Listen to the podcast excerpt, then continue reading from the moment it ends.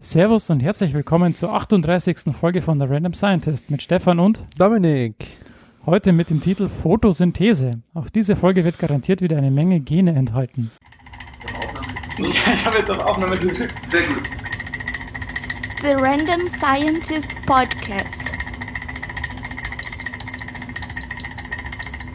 In der heutigen Folge beschäftigen wir uns mit der Photosynthese, der Frage Who's your daddy bei einem 50.000 und 13 Jahre alten Mädchen, Krebs bei Elefanten und dem Nobelpreisträger Bernd Kratz. Redaktionsschluss der heutigen Sendung ist Sonntag, der 26. August 2018, 20 Uhr. Yay, Hallo Steve. Hello. Herzlich willkommen in den heiligen Hallen der Helm Audio Production Inc. Studios, aka meine Küche Deine Küche und dein und Wohnzimmer. mein Wohnzimmer, ja. Ja, es ist sehr schön hier. Die Pizza Ja. hat gut geschmeckt. Mm, Pizza. Ich muss Green aber sagen, das, Ocean, die Überraschungspizza. ja, Ohne Beschreibung. ich muss sagen, die, das Sendungsbier lässt zu wünschen übrig. Du hattest vorher schon zwei Radler, nur weil du jetzt Wasser trinkst. Ja, ja. Wie geht's dir denn? Mir geht's gut. Also ich bin erstaunlich fit, obwohl ich äh, dank dir einen, einen Trainingsplan zum Laufen habe mittlerweile, Sehr schön. bei dem ich jetzt auf viermal Laufen in der Woche komme. Alter Falter, ja, ich hätte, also, ich war mir ja nicht, also, Sei ehrlich. Ich hätte es dir nicht, also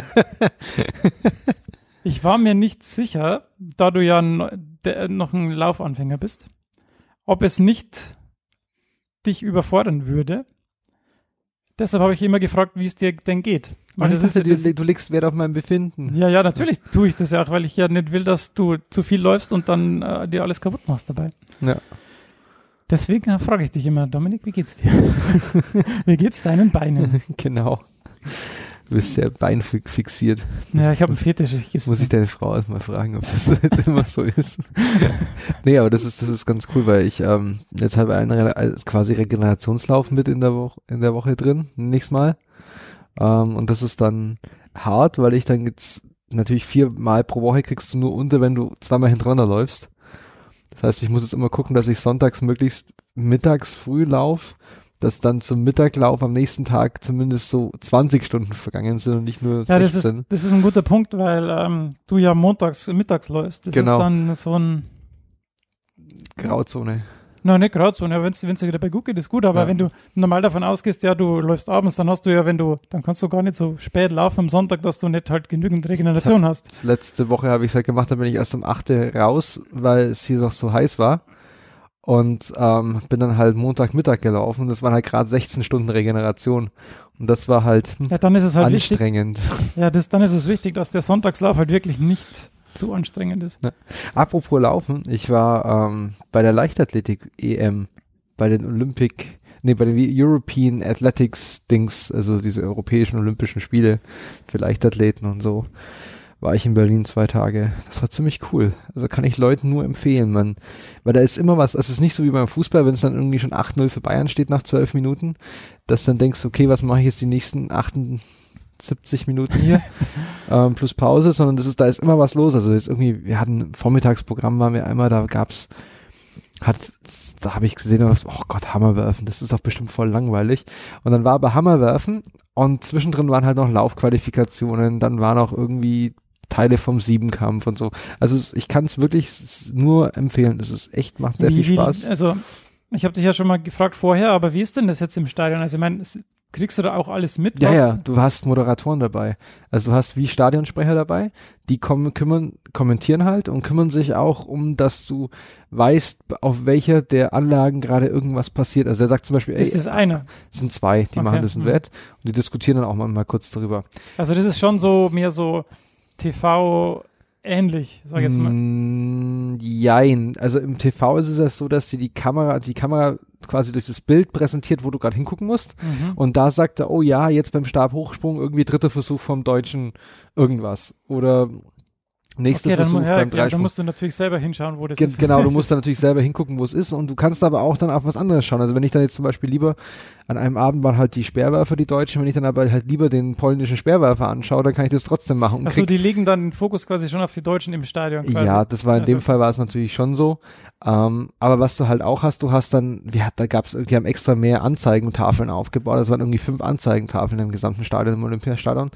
Das heißt, du, und auf jeder Anzeigentafel hast du dann abwechselnd immer zwei Wettbewerbe, also du ha- hast nicht immer das gleiche gesehen, sondern es waren auch dann teilweise von dem Wettkampf, der in der Nähe der Anzeigentafel lief, ähm, gab's das erge- aktuelle Ergebnis. Ah, das ist dann schon Das heißt, cool, du, ja. und die hatten halt dann auch kleine, kleine Anzeigentafeln auf dem Feld, wo du dann jeweils das Ergebnis gerade eingeblendet bekommen hast. Also du hast die Ergebnisse und die Zwischenstände mitbekommen, ohne dass es dir jemand sagen musste. Das ist, ah, ja, das- da muss man sich kurz dran gewöhnen. Und es ist am Anfang auch etwas verwirrend, weil überall auf einmal was los ist und du weißt gar nicht, wohin du gucken musst. Aber das nach so einem halben Tag, nach so zwei, drei Stunden hat man das ein bisschen raus und also es ist, macht sehr, sehr viel Spaß, muss ich sagen. Es ist schön zu Ja. anschauen. Das glaube ich. Ich meine, das war ja im Fernsehen schon Spaß gemacht. Ja, auf jeden Fall. Und ja, dann war ich noch gestern am Freitag bei Bayern gegen Hoffenheim im Stadion bei der Saisoneröffnung. Ja, Ja, Videoschiedsrichter haben sie ja stark verbessert. Also die haben ja gesagt, das wollen sie transparenter machen und besser erklären im Stadion. Ähm, als dieser Elfmeter wiederholt wurde, gab es dann auch eine Erklärung vom Stadionsprecher. Also während dann äh, Lewandowski zum zweiten Mal zum Elfmeterpunkt gegangen ist, hat der Stadionsprecher wirklich erklärt, Elfmeter wird wiederholt. das klingt schon sehr nach Verbesserung. Muss ich Ja, sagen. auf jeden Fall, weil ich meine, das hätte ich jetzt nicht mitbekommen. Also warum, warum er wiederholt wurde, war ja wirklich jedem klar im Stadion. Ja, ich hab's, ich hab's nicht gesehen. Ich, ich nicht. Was ein Skandal ist, bei, übrigens. Also, Dass ich's nicht, ja, ja, klar. ja. Ja. Aber es hilft, manchmal hilft's halt nichts. ja. Manchmal hilft's nichts. Du hast wieder fleißig getwittert, oder? Ich, äh, wurde- Oder, bist ich du wu- wurde angetwittert, ja. Ich wurde Frechheit? Ja, ich wurde angetwittert. Das ist jetzt schon zwei bis drei Wochen her, deshalb war ich froh, dass ich mich noch daran erinnert habe, dass, dass ich das ja äh, behandeln wollte. Und zwar war da das Thema des Glyphosat. Und ähm, ich weiß nicht, ob es alle mitbekommen haben, aber es ging in den USA in einem Urteil darum, dass ein Gärtner oder ein Landwirt oder so Krebs bekam, weil er jahrelang ein glyphosathaltiges Pflanzenschutzpräparat benutzt hat. Das konnten die direkt nachweisen. Nein. Das ist natürlich nicht, der, die Kausalität ist immer schwierig, aber er hat auf jeden Fall dieses ähm, Roundup, glaube ich, hat er benutzt. Also das ist quasi Glyphosat mit noch einem Benetzungsagens mhm. dabei, also dass quasi die Flüssigkeit, wo Glyphosat drin ist, besser die Blätter benetzt, dass es halt besser wirkt. Das wird von Monsanto vertrieben, gell? Ja. ja. Oder jetzt Bayer. Nee, Genau. was ist es? Bayer oder BSF? Bayer. Bayer. Nee, Ich BSF. denke schon, dass es Oder? Einer von beiden. Ich verwechsel, die, ver ich, verwirr die, ich verwechsel die zwei Firmen immer. Ohne Schmann. jetzt verwirrst du mich aber. Weil wenn, also, ne? Nee, es ist Bayer, weil BASF nämlich den anderen, die muss, also Bayer musste dadurch, dass sie, Bayer, ja. dadurch, dass die Monsanto kaufen durften, mussten die einen Teil ihres Crop-Business nämlich an BASF abgeben. Deswegen verwechsel schon- ich das immer. Das ist schon irgendwie witzig.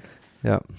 Aber, ähm, was du schon angesprochen hast, die Frage ist, ob das kausal ist, aber die Rechtsprechung in den USA ist ja anders als bei uns. Mhm. Und jetzt war die Frage eben, ähm, was ist da los? Warum können die das? Und gibt es da, also ist Glyphosat überhaupt so schädlich und gibt es da eine letale Dosis? Also gibt es da welche Dosen, über welche Dosen sprechen wir da? Und das Coole an Glyphosat ist ja eigentlich, dass Glyphosat das Enzym 5-Enol Pyrovyl-Schikimat-3-Phosphat-Synthase EPSPS blockiert. Also 5-Enol-Pyrovyl-Schikimat-3-Phosphat-Synthase. Das ist da zur Synthese der aromatischen Aminosäuren Phenylalanin, Tryptophan und Tyrosin über den Schikimatweg der Pflanzen. Deshalb dieses. Schikimat in, Mhm. in dem Namen. Und äh, das gibt es eben nur in Pflanzen und Mikroorganismen. Ich glaube, wir könnten allein 48 Sendungen über jeglichen, jeglichen biochemischen Aufbauweg in Pflanzen machen. Ja, wir haben ja auch ein ganzes Semester, das ganze Semester damit, damit verbracht. Oh Gott, ja. Oh, ich hasse es. Ja, deshalb ist Glyphosat cool, weil dieses Enzym, das da gehemmt wird, das kommt eben nur in Pflanzen und Mikroorganismen vor. Deshalb ist Glyphosat ein, wenn man es jetzt mal defini also beschreibt, ein nicht selektives Blattherbizid, das eben über jegliche grünen Pflanzenteile aufgenommen wird. Also zum Beispiel nicht über den Stamm, sondern halt über Blätter und Mhm. also ich weiß nicht, was der Stamm und der Unterschied zwischen so grünen Blattstielen und einem Stamm ist, aber also über die grünen Pflanzenteile wird es auf jeden Fall aufgenommen. Mhm. Das heißt, wenn du jetzt irgendwie so einen, Baum hast. einen Baum hast, dann wird der halt, also und du besprühst alles unter einer gewissen Höhe, dann wird halt der Baum davon nicht Mhm. Okay. Betroffen. So zumindest meine, mein Verständnis jetzt davon. Ähm, genau, deshalb ist da eben dieses Enzym nur in Pflanzen, Pilzen und Mikroorganismen vorkommt, ist eine direkte Wirkung auf Säugetiere quasi ausgeschlossen, ne? weil es, wenn es es nicht gibt, kann es auch nicht. Mhm. Das heißt, es müssen halt irgendwelche ähm, Sekundärwirkungen, wenn dann sein, wenn es geschädigt wird. Ähm, von Tieren wird das meiste Glyphosat unmetabolisiert meistens wieder ausgeschieden. Ähm, bei Studien mit radioaktiv, radioaktiv markiertem Glyphosat in Ratten wurde zum Beispiel gezeigt, dass 0,3 Prozent des verabreichten Glyphosat im ausgeatmeten CO2 nur auftauchte. Mhm. Das heißt, es ist wirklich, wirklich wenig, was da ähm, verstoffwechselt wird. Jetzt ist natürlich die Frage, ähm, wie ist denn die Studienlage? Und das ist halt hier immer so die. das Problem ist halt hier, dass natürlich Monsanto hier ein, ein Interesse hat, positive Studien zu haben. Und ähm, alle anderen sind natürlich der, ja, sind daran interessiert, irgendwie neutrale Studien zu haben. Deshalb ähm, ist es halt immer so, dass bei Studien irgendwie, die von Monsanto unterstützt werden, dann am Ende halt die Message steht, Glyphosat ist nicht krebserregend und bei allen anderen Studien ist es dann halt so ein bisschen differenzierter, weil die halt nicht auf diese Endaussage aus sind, sage ich jetzt einmal. Mhm. Ähm, genau, alle, die von Monsanto eben unterstützt wurden, die kamen zu dem Ergebnis, Ergebnis Glyphosat ist nicht krebserregend. Ähm, allerdings ist es dann so, dass 2015 die Internationale Agentur für Krebsforschung Glyphosat als wahrscheinlich krebserregend einstuft. Das ist natürlich dann halt wieder so, wahrscheinlich krebserregend ist halt auch so eine Abstufung, wo du dir denkst, Mhm. kann man jetzt natürlich auch nicht so wirklich was damit anfangen. Ähm, Mhm. Es gibt äh, viele, also es gab viele Studien dazu. Ich habe mich da mal ein bisschen durchgelesen und es gab halt ein paar Studien, die mh, teilweise signifikante Erhöhung spezifischer Krebsarten zeigen, wenn halt eine gewisse Dosis an Glyphosat eben angewendet wurde. Es gab es aber halt nur in Maus- oder Rattenversuch. Mhm. Ähm, teilweise war das aber dann nur bei männlichen Tieren erhöht oder nur bei weiblichen Tieren erhöht. Da weiß man dann nicht, wie signifikant ist das dann. Und meistens, ich meine, mit diesen Studien habe ich immer so Probleme, weil du dann die teilweise ja Menge, also ich weiß es Ja. von, da gab es mal diese die berühmte Studie, dass das Süßstoff krebserregend ist. Ähm, und aber die verabreichte Dosis, von die sie den Ratten verabreicht haben oder den, den, den Mäusen in dieser Studie, die war halt nicht übertragbar auf den Menschen. Also natürlich kannst du, also Ja, ich habe ich hab später noch eine, eine LD50 bei Ratten, die halt dann irgendwie, also, wo du dir denkst, naja, wenn du so viel essen willst, dann musst du ganz schön, also, du musst es ertrinken. ja, pur. Ja. Ähm, es gibt in verschiedenen Ländern, gab es auch Kohortenstudien, ähm, die aber keinen statistisch belegbaren Zusammenhang zwischen Glyphosat-Exposition und Krebs herstellen konnten. Also es gibt zum einen die Tierstudien, die zeigen, wenn du den Mäusen oder anderen Lebewesen halt isoliert das Glyphosat gibst, dann entwickeln die vielleicht mehr Krebs und dann gibt es halt die Kohorten, also die Kohortenstudien an Menschen, die zeigen, wenn das halt in der Umwelt ist oder wenn die das ein anwenden, irgendwelche Landwirte, dann kann man da halt keinen Zusammenhang sehen. Was Deshalb wahrscheinlich im, im natürlichen Rauschen, was du eh ein Krebs kriegst, Ja, wahrscheinlich sogar ja. untergehen kann. Genau. Und die letzte Kohortenstudie ist jetzt aus dem Jahr 2017 und umfasste 45.000 Glyphosat-Anwender, also ist eine wirklich große Studie. Ähm, und die hat, ist zum gleichen Ergebnis gekommen, dass es halt da keinen Zusammenhang gibt ähm, zwischen Glyphosat-Anwendung und Krebs. Ähm, eben die Frage nach der Dosis. Bei Ratten hat man bei akuter oraler Dosierung, das heißt, die trinken es halt isoliert, Ja, war dann die LD50 bei 4,2 Gramm pro Kilogramm Körpergewicht. Ähm, ja, und wenn du das jetzt mal auf einen Menschen umrechnest, dann musst, musst du halt, der müsste 300 Gramm sich reinpfeifen. das will man dann wahrscheinlich auch nicht. Ja, vor allem halt, die Frage ist, über welchen Zeitraum. Das ist auch die Frage, ja. Ich meine, Krebs entsteht ja nicht so, ich nehme es jetzt und dann habe ich Krebs. Ich meine, das entwickelt sich ja auch, ne? Die, Ja. und darum ist da immer so ein kausaler Zusammenhang sehr, sehr schwierig herzustellen. Also wir sagen jetzt nicht, also dass es nicht krebserregend ist. Es ist halt nur, dass es nicht so einfach ist, dass man es, also die, die aktuellen Beweislage zeigt halt nicht, dass es eindeutig krebserregend ist. Und aber sagt auch nicht, dass es, also Restrisiko bleibt halt anscheinend dabei, denke ich. Ja, ich habe mir die, die Struktur auch angeschaut und so eine, also so ein krebserregende Stoffe, die haben ja immer so gewisse strukturelle Gemeinsamkeiten und die konnten wir jetzt bei dem Molekül auch nicht sehen. Also Hm. Man weiß es nicht so genau. Also Ja. die Kohortenstudie, die jetzt aus dem 2000, aus dem Jahr 2017 mit 45.000 Anwender, die ist jetzt eigentlich schon dann sowas, wo ich sage, ja, okay, das scheint wohl doch eher so zu sein, dass es keinen Zusammenhang gibt. Oder das ist halt wahrscheinlich, ist wahrscheinlich die ein, zwei Fälle, wo es dann hat in der Kohorte, die kannst du halt nicht von statistischen Schwankungen unterscheiden zwischen, dann hast du in der einen Kohorte, hast du zehn Raucher mehr als in der anderen bei 45.000 Leute und auf einmal haben da mehr Krebs, aber Ja, vielleicht hat er dann auch noch geraucht. Äh, ja, eine Zeit lang, weiß ich nicht so genau. Also, ja, aber das ist halt immer schwer, sowas herzustellen. So eine, so eine, so eine, weil, weil du halt auch schon sagst, diese Unmittelbarkeit fehlt. ja, ich meine, der hat halt wahrscheinlich 20 Jahre das Glyphosat oder das äh, Roundup dann verwendet. Ja. Schwierig. In, einem- in einem Einzelfall, das, mit Statistiken ist halt immer so, der Einzelfall geht halt in der Statistik unter. Aber was ich zu dem Thema sagen wollte, was ich halt total krass fand dann, dass über dieses Urteil der Aktienkurs ist halt dann von der Bayer-Aktie komplett, in, also glaube ich um 20, 30 Prozent eingebrochen. Äh, oder sagen wir uns um 15 Prozent eingebrochen. Die haben irgendwie geschrieben, die haben innerhalb von einem halben Tag 10 Milliarden an Wert verloren. Die Firma. Ja, das ist Das finde ich halt auch krass. Total. Nur weil sie jetzt an einen Bauern was zahlen wollten, aber da, die, die, Märkte, ich Airquotes, reagieren halt dann immer so panisch gleich. Das ist irgendwie. Ja, vor allem, wenn man sich das dann mal, irre. mal ähm, vorstellt, wie, also wie viel der Wert dann eigentlich ist, so in GDP von einem kleinen Land oder so, Ja. ist das manchmal schon krass. Ja, Das ist echt äh, schwierig. gut. Aber Glyphosat, Glyphosat. Glyphosat, Glüh, glühendes Phosphat, Roundup. Was ich nur, äh, was ich noch sagen wollte, ist, weil wir schon lange mal darauf hingewiesen haben, wer uns neu hört und zum Beispiel an Grundlagenthemen aus früheren Folgen interessiert ist, ähm, der kann auf unserer Seite mal gucken, denn wir haben die isolierten Grundlagenthemen auch auf unserer Seite. Das hat ein Hörer von uns mal äh, zusammen gemacht, das sollte noch laufen ähm, und da kann man sich dann die einzelnen Grundlagenthemen quasi isoliert anhören und muss uns, muss sich nicht das Ganze drumherum auch noch mit anhören. Sehr gut. Unser ganzes Geschwafel immer. Genau. Geht es direkt zur Sache. Und vor allem bei den Grundlagenthemen bin meistens ich auch relativ ruhig.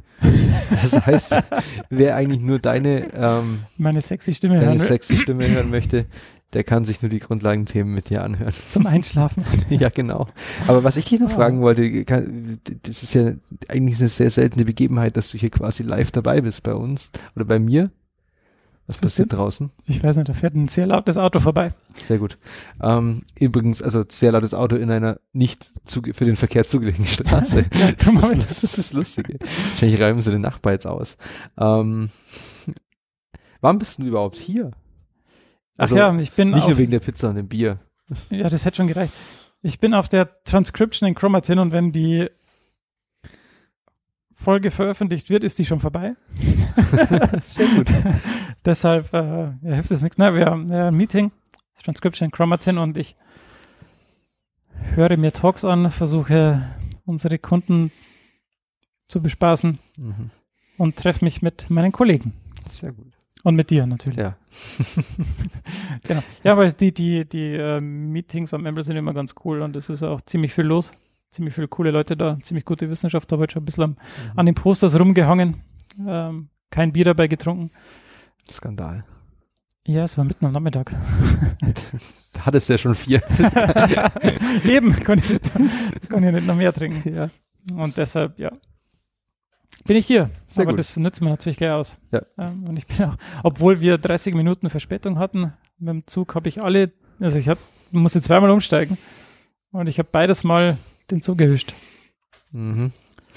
Ich bin überzeugt von der Deutschen Bahn wie immer. Ja. Ja. Mal schauen, ob es bei der Rückreise auch so gut funktioniert. Niemals. Gut. Okay, dann ähm, hast du News, News mitgebracht. Also ich frage blöd, aber ich weiß, dass du welche mitgebracht hast, aber Ich habe die eingepackt, habe sie eingetütet und habe sie mit nach Heidelberg gebracht. So ist es. sehr gut. Hast du dich, Dominik, hast du dich schon mal, also wir sind heute mehr auf der praktischen Seite Oh, oh. und ich habe also ein Thema, das hat mich gestern echt den ganzen Tag irgendwie begleitet und ich komme ja später noch drauf.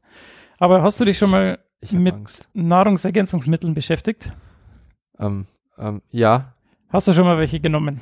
ich muss Vitamin D nehmen, weil mein Vitamin D-Mangel, weil ich einen Vitamin D-Mangel habe.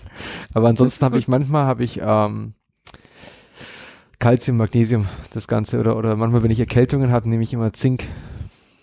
Zink ist gut. Zink Ja. ist gut, kann ich schon mal sagen. Ähm, denn Ernährung ist ja eines der großen Themen zurzeit. Was kann man essen, was soll man essen? Wir haben gerade auch beim Essen diskutiert. ja. ähm, und äh, ja, daneben gibt es dann auch immer den Sinn, ob Nahrungsergänzungsmittel und Vitamine in Tablettenform, ob das Sinn macht oder ob das Oder ob du nur Schlecht ist. teuren Urin produzierst. ja das berühmte Zitat vom Sheldon Cooper ähm, mit, wieder mit der Penny in, äh, im Supermarkt äh, steht vor diesem äh, Nahrungsergänzungsmittelregal und, und er so, ja, willst du wirklich, dass es hilft oder willst du nur einen äh, teuren Urin und dann meint sie, ja, ich will eigentlich teuren Urin und dann geht er, ja, da, in dem Fall, also er hat die Ironie verstanden, in dem Fall, was holt er dann noch, äh, Mangan oder so? Keine Ahnung, irgendwas. Irgendwo, also auf jeden Fall ist die Antwort darauf, es kommt natürlich drauf an. ähm, wenn wir jetzt mal diese Kategorien, die es so gibt, durchgehen, ähm, dann gibt es die Multivitamin-Tabletten. Da ist klar, die Aussage braucht man nicht. Ähm, alles, was man braucht, kann man aus der Nahrung holen, vor allem aus Obst und Gemüse. Mhm. Und vor allem die wasserlöslichen Vitamine wie C oder B halten sich eh nicht lange im Körper und werden dann eh recht schnell wieder ausgeschieden. Mhm. Du hast gerade schon gesagt, du nimmst Vitamin D. Mhm. Vitamin D ist gut, also das kann man nehmen, denn ähm, das halt, hält die Knochen stark und es ist, es ist schwierig, es aus, dem, aus der Ernährung zu kriegen. Ähm, da es eben nicht in vielen Nahrungsmitteln vorhanden ist und vor allem wie bei uns, wenn es im Winter wenig Sonne gibt, denn Vitamin D ist auch äh, lichtabhängig. Da sind wir drauf gekommen, meine Frau ja hier, ähm, als die hierher kam, hat die Ärztin ja auch als allererstes Vitamin D verschrieben, weil sie gemeint hat, dein Vitamin D-Level wird hier absinken, weil du weniger Sonne abbekommst als in Brasilien. Und da das ja auch mit der Stimmung in, Genau. also zusammenhängt, ist es auch dann gut, welches zu haben. Und es ist, Vitamin D ist auch ein fettlösliches Enzym, äh, Enzym. Vitamin und äh, die Mhm. fettlöslichen Vitamine werden eben besser im Körper gespeichert als die wasserlöslichen. Also das sind nicht so einen hohen Turnover, deshalb kann man Mhm. die auch gut nehmen und die bleiben dann auch drin. Dann gibt es Antioxidantien, die kann man auch weglassen, denn wenn man da viel zu, wenn man davon zu viel hat, dann äh, kann das auch mit einem erhöhten Risiko für Krebs ähm, zusammenhängen. Man kann einfach viel Obst essen, dann hat man da genügend. Ähm, Vitamin B3 auch nicht nötig, das zu nehmen. Lieber Fische oder Obst oder Beeren essen. Oder Samen. Oder, ähm, wie heißt Beets? Äh, es sind, Samen? nee, Seeds sind Seeds? Samen. Beets sind, ähm, ist rote Rübe. Ah. Äh, ist, ist, genau. Und was ich beim, ähm, ah, was will ich noch, irgendwas, irgendwas, ich, ich sag's nachher, vielleicht fällt's wieder ein. Genau. Da gibt es ja immer diesen, diese probiotischen Sachen, also diese Drinks und so, die braucht man auch nicht. Ähm, es gibt einfach nicht genügend Sachen, also genügend Nachweis, dass es tatsächlich beneficial sein kann. Wenn man in die Richtung was essen will, dann tut's auch ein Joghurt. Dann hast du vorher schon gesagt, du machst, also du nimmst Zink. Ähm, und das ist wirklich was, was man nehmen kann, denn das ist wirklich eins, also das ist das Einzige, das nachgewiesen ist, dass es bei einer Erkältung die Dauer der Erkältung verringert. Echt geil. Ja. Ich habe einmal nach dem Freibierfest in Freising, ich hatte so Kopfweh am nächsten Morgen und habe mir dann so, hab dann so im Schlaf, habe ich dann so irgendeine Tabletten gegriffen und habe mir die reingeschmissen, weil ich gedacht, das ist irgendeine Aspirin oder so und habe dann realisiert, dass ich meine Zinktabletten halb aufgefuttert hatte. Hatte aber immer noch Kopfweh. Ja, aber du wurde, hast keine Erkältung gekriegt. Genau, das, nur deswegen, nur deswegen. Dann gibt es auch Vitamin E. Ähm, soll man auch nicht nehmen, denn wenn man da zu viel nimmt, dann ist es auch mit äh, erhöhtem Risiko von Krebs ähm, verbunden. Man soll dann stattdessen Spinat essen, da ist genügend drin. Dann gibt's noch eines, was man wirklich nehmen kann oder soll, nämlich wenn man schwanger ist oder wenn man schwanger werden will, dann Folsäure, Mhm. wegen dem Neuralrohr. Genau. Ach, genau. Wo, wo hast du das hergehabt? Aus von Science Alert, oder?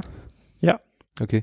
Ähm, was ich noch dazu fügen wollte, genau, jetzt fällt es mir wieder ein. Für alle Menschen, die sich äh, fleischarm ernähren, also ich sage jetzt nicht bewusst nur Vegetarier und Veganer, äh, achtet, ich habe es glaube ich schon mal gesagt, achtet bitte darauf, dass ihr irgendwas mit Vitamin 12 noch zu euch nehmt. B12. B12, B12 noch zu euch nimmt. Ist in, ich muss das, also ist in vielen Sojaprodukten drin, also von diese ähm, bekannten Soja-Drink, ähm, Vanille, Milch und was es da alles von denen gibt, die setzen meistens Vitamin B12 zu. Ich habe nur letztens festgestellt, dass bei einem ähm, südlich angesiedelten ähm, Discounter, die vertreiben auch Sojamilch und da ist es nicht zugesetzt. Ah, ja. Also ähm, da aufpassen. Nur so als Hinweis. Sollte, weil das ist auch was, das kriegst du eigentlich nur aus dem Fleisch. Ja, weil es halt Blutbestandteil ist, ne? Genau, und aus, aus geringen Mengen noch aus bestimmten Bakterien, aber das reicht ja nicht aus. Deswegen da auch noch drauf achten. I see, I see. Service-Tipp hier. Quasi umsonst dazu. noch oben drauf. Ah. Dann kommen wir zu dem Thema, das mir jetzt gestern äh, äh, ein bisschen Kopfzerbrechen bereitet hat, denn ich bin Bahn gefahren. Oh Gott, ja. ich bin Bahn gefahren und danach war ich noch, weil ich schon so spät dran war und zwischen Hotel und Bahnhof nur ein McDonalds war, bin ich noch Burger essen gegangen. Mhm. Und da ich das Thema schon vorbereitet hatte, war das dann irgendwie ein bisschen komisch, denn die Frage ist, muss man sich wirklich immer die Hände waschen, wenn man auf der Toilette war? Wir wissen alle, dass man das tun sollte, aber Untersuchungen haben gezeigt, dass nur zwei Drittel der Leute das wirklich tun. Was, nur zwei Drittel? Entschuldigung. Ist ja, Ja. ekelhaft. Und du, da du in der Arena warst, dann machen es bestimmt noch weniger. Boah, ey, ey ohne Schmarrn, ich fasse aber in der Toilette, also ich, wenn ich, äh, ich, ich, also ich bin ja eh so, so, am Embel ist zum Beispiel ganz lustig, das sind alle Kabinen bei uns mit Desinfektionsmittel. ja, stimmt, Pumpe. das habe ich heute gesehen, Die ja. kannst du dann abwaschen zumindest noch. Ähm, und wenn ich aber rausgehe und mir die Hände wasche, ich fasse nie die Klinke an. Also ich habe dann immer irgendwie ein Tuch oder so oder gehe noch mit dem Fuß rein, wenn einer gerade reinkommt, weil ich mich das ekelt, weil ich schon, weil das stimmt, ich sehe immer Leute, die dann ohne, also direkt aus der Kabine durch und, uh, Ja, Fußballstadion genau das gleiche. Und zwar wurde es gezeigt, ich meine, und das ist ja auch irgendwie verständlich, dass regelmäßiges Händewaschen das effektivste ist, Krankheiten, also Infektionskrankheiten zu verhindern. Denn mit den Fingern fasst man einfach überall hin. Ne? Wenn es mal juckt irgendwie der, Mhm. an der Nase oder in den Augen, dann fasst man einfach hin. Und dann ist halt der Keim schon da, wo er hin will. Ne? Also in den, an den Schleimhäuten. Und deshalb hat der Don Schaff, Schaffner, Schaffner von der Rutgers Universität, ähm, der beschäftigt sich schon lange mit dem Händewaschen, finde ich auch witzig. Und der hat da so eine dreistufige Regel und die würde ich jetzt einfach gern mal ähm, Mhm. zum Besten geben. Und zwar ist die Wassertemperatur des Wassers, mit dem man sich die Hände wascht. Also, dass man sich die Hände waschen sollte, ist ja klar. Aber die Wassertemperatur ist nicht entscheidend. Also, Okay. es muss nicht besonders heiß oder besonders kalt sein. Es muss einfach nur Wasser sein. Dann die Seife mindestens fünf, bestens bis 20 Sekunden auf den Händen verteilen. Also wirklich überall. Nicht nur so kurz zwischen den Händen verreiben, sondern oben, oben zwischen den, unter den Fingernägeln und, Und so. die Daumen nicht ver vergessen, weil die vergisst du oft mal, dass du die nämlich extra noch einreimst. Ja, und auch halt oben, ne, bis zu den Handgelenken und so. Mhm. Und ganz wichtig ist, dass man sich die Hände auch abtrocknen soll. Denn die Feuchtigkeit hilft natürlich beim Übertragen von Keimen. Ja. Weil an der feuchten Oberfläche kleben sie halt besser, wie wenn die Hände trocken sind. Aber Deshalb- ich bin da immer, also wenn ich dann auf so auf öffentlichen Toiletten bin, wo sie nur diese komischen Blade-Blase-Dinger haben. Die benutze ich dann wieder nicht, weil die finde ich noch widerlicher. Dann habe ich leichter nasse Hände und Ja, wische mir hat Jeans oder so ab. Ja, genau. Er hat auch gesagt, wenn es nichts zum Abtrocknen gibt, dann ist die Jeans immer noch besser oder die Hose immer noch besser als. Also bei der Jeans sieht man es meistens, wenn man so eine St- Stoffhose anhat, dann ist es halt scheiße, weil dann sieht man es dann. Ja. Kann, kann man das auch nicht machen. Also, was ich dann auch am schlimmsten ist, wenn du rausgehst und dann doch mal die Türklinke benutzt und dann ist die Oh. noch feucht, Ja. weil der voll. Oh. Ich habe mittlerweile, also, das klingt jetzt, ich klinge jetzt total paranoid oder so, aber ich habe mittlerweile auch so eine kleine Flasche Desinfektionsmittel in meiner Tasche. Ja, genau die gleiche. Ist die, Genau die ähnliche. nee, nicht die gleiche. Ich habe eine von Sakrotan. Ich kaufe mir das gute Zeug. Nicht den billigen Schrott da. Ja, keine Ahnung, wo ich das Diese habe, Folge aber wird übrigens dieses Mal unterstützt von Sterilium. Sterilium. Na, ich, Genau. Also nur zur Erklärung, ich habe das gerade aus meiner Tasche gezogen, genau. weil ich das Das- gestern beim, beim Zugfahren auch dabei hatte, ne, weil überall musst du hinfassen. Es ist ja, einfach. dann habe ich so im Notfall, dann habe ich da im Notfall das dabei, dass ich mich dann nochmal eincreme. Was ich oft mache, ist, bevor ich dann mit Händen esse, dass ich mir zweimal die Hände wasche. Also, dass ich quasi auf der Toilette erst einmal kurz anwasche und dann nochmal.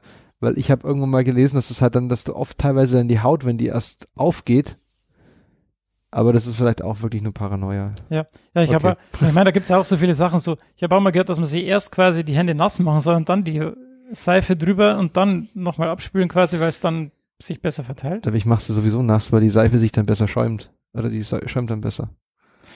Also, Also- zuerst nass machen, dann Seife, dann ist ja der Seifenspender dann. Ne, nur ein bisschen nass. Ja, ja. Macht es auf jeden Fall bitte.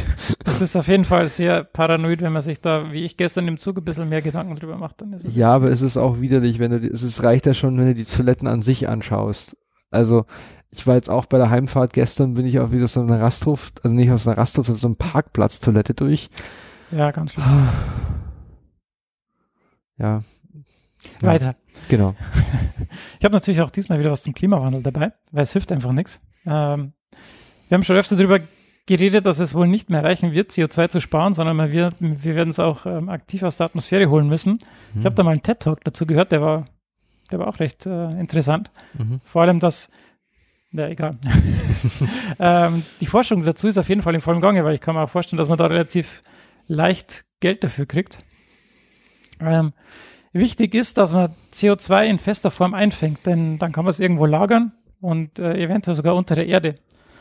Weil da hat man es ja auch hergeholt, ne? Und wenn man Mhm. die das CO2 in fester Form einfach wieder da zurückbringen könnte, dann wäre das echt eine coole Sache. Ich könnte mir halt vorstellen, dass wenn du da gerade, also wie diese CO2-Zertifikate als Finanzierung, dass man, dass man sagt, okay, ähm, du Firma, du hast das und das an Zertifikat übrig, die natürlich, oder an CO2-Menge, die natürlich dann immer weiter runtergeht und dann können sie sich aber freikaufen, wenn sie irgendwie so und so viel Tonnen bei dieser Firma kaufen, dass die Kapazität reinholen, irgendwie sowas.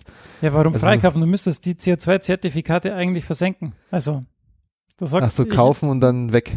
Ja, Ach so, ich kaufe mir eins und dann ist es weg und dann lege ich still. Ja, das sollten die von diesen Firmen machen. ja, es gibt auch jetzt so eine, eine Firma in Norwegen, glaube ich, die, die sagt, wir haben so viel äh, leere Ölfelder oder Gasfelder, wir können da CO2 reinpumpen, wir machen das für euch, weil die sehen halt auch die Fälle davon schwimmen, ne? Die wissen, unsere Ölvorräte sind endlich und Ja. jetzt müssen wir uns halt was Neues für. Auf jeden Fall geht's hier mehr um die wissenschaftliche Seite dieser Sache. Ähm, denn die haben jetzt, das war eine Gruppe von Forschern von der Trent University in Kanada und die haben dazu Magnesit benutzt. Ähm, Magnesit, das ist Bitterspat, das ist eine Form von Magnesiumcarbonat. Ähm, normalerweise dauert es sehr lange, bis sich ein Magnesit bildet und deshalb haben die jetzt äh, Polystyrol-Mikrosphären als Katalysator benutzt. Ähm, und haben es jetzt so geschafft, dass es schneller und vor allem bei Raumtemperatur geht. Das ist gut.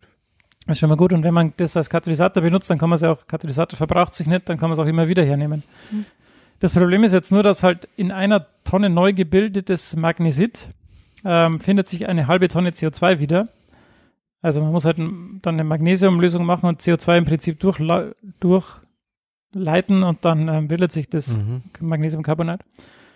Und wenn man das äh, in Relation dazu setzt, wie viel wir im Moment jährlich in die Atmosphäre blasen, dann sind es 40 Millionen Tonnen. Ähm, ja, dann brauchst du 80 Millionen Tonnen Magnesit und das ist vielleicht dann doch ein bisschen unpraktisch. Mhm. Ja. Weißt du noch, als der Siel Polystyrolkugel gemacht hat bei uns im, als Live-Versuch in der OC-Vorlesung? Und dann Da war ich bestimmt noch nicht am Lernen. da. Nee, doch, da warst du schon da. Das war lustig. Da hat er nämlich dann so, Poly- weil die Polymere kamen doch erst am Schluss.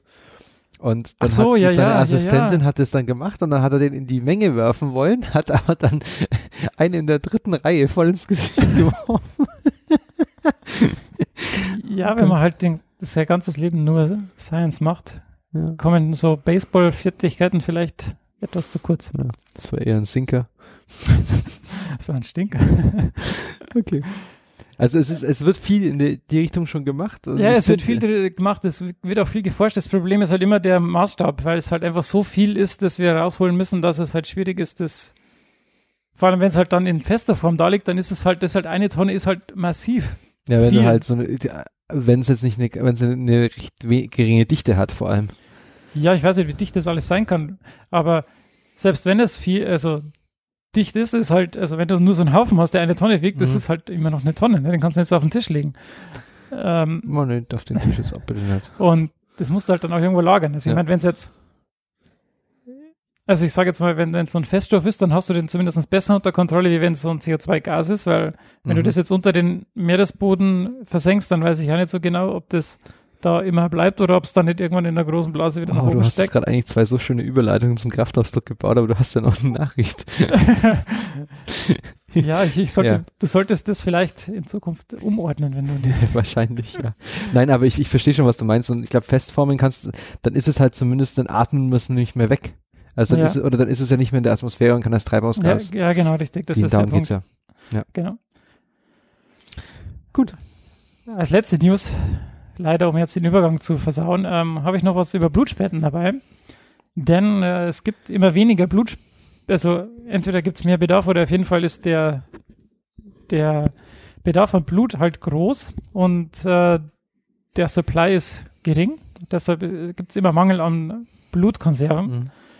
Ähm, deshalb wäre es ja gut, wenn man alles Blut, das da wäre, einfach für alle Menschen verwenden könnte, denn Mhm. aufgrund der Blut Blutgruppen geht es halt nicht. Ja. Und die Blutgruppen werden durch Zuckermoleküle auf der Oberfläche der roten Blutkörperchen definiert. Und wenn man jetzt einfach diese Zuckermoleküle auf der Oberfläche der roten Blutkörperchen abrasieren könnte, also einfach wegmachen könnte, dann, könnt, dann wäre das Blut im Prinzip für alle verwendbar. Dann wäre es ja null für jeden, glaube ich, oder? Genau. richtig- Ja. Genau.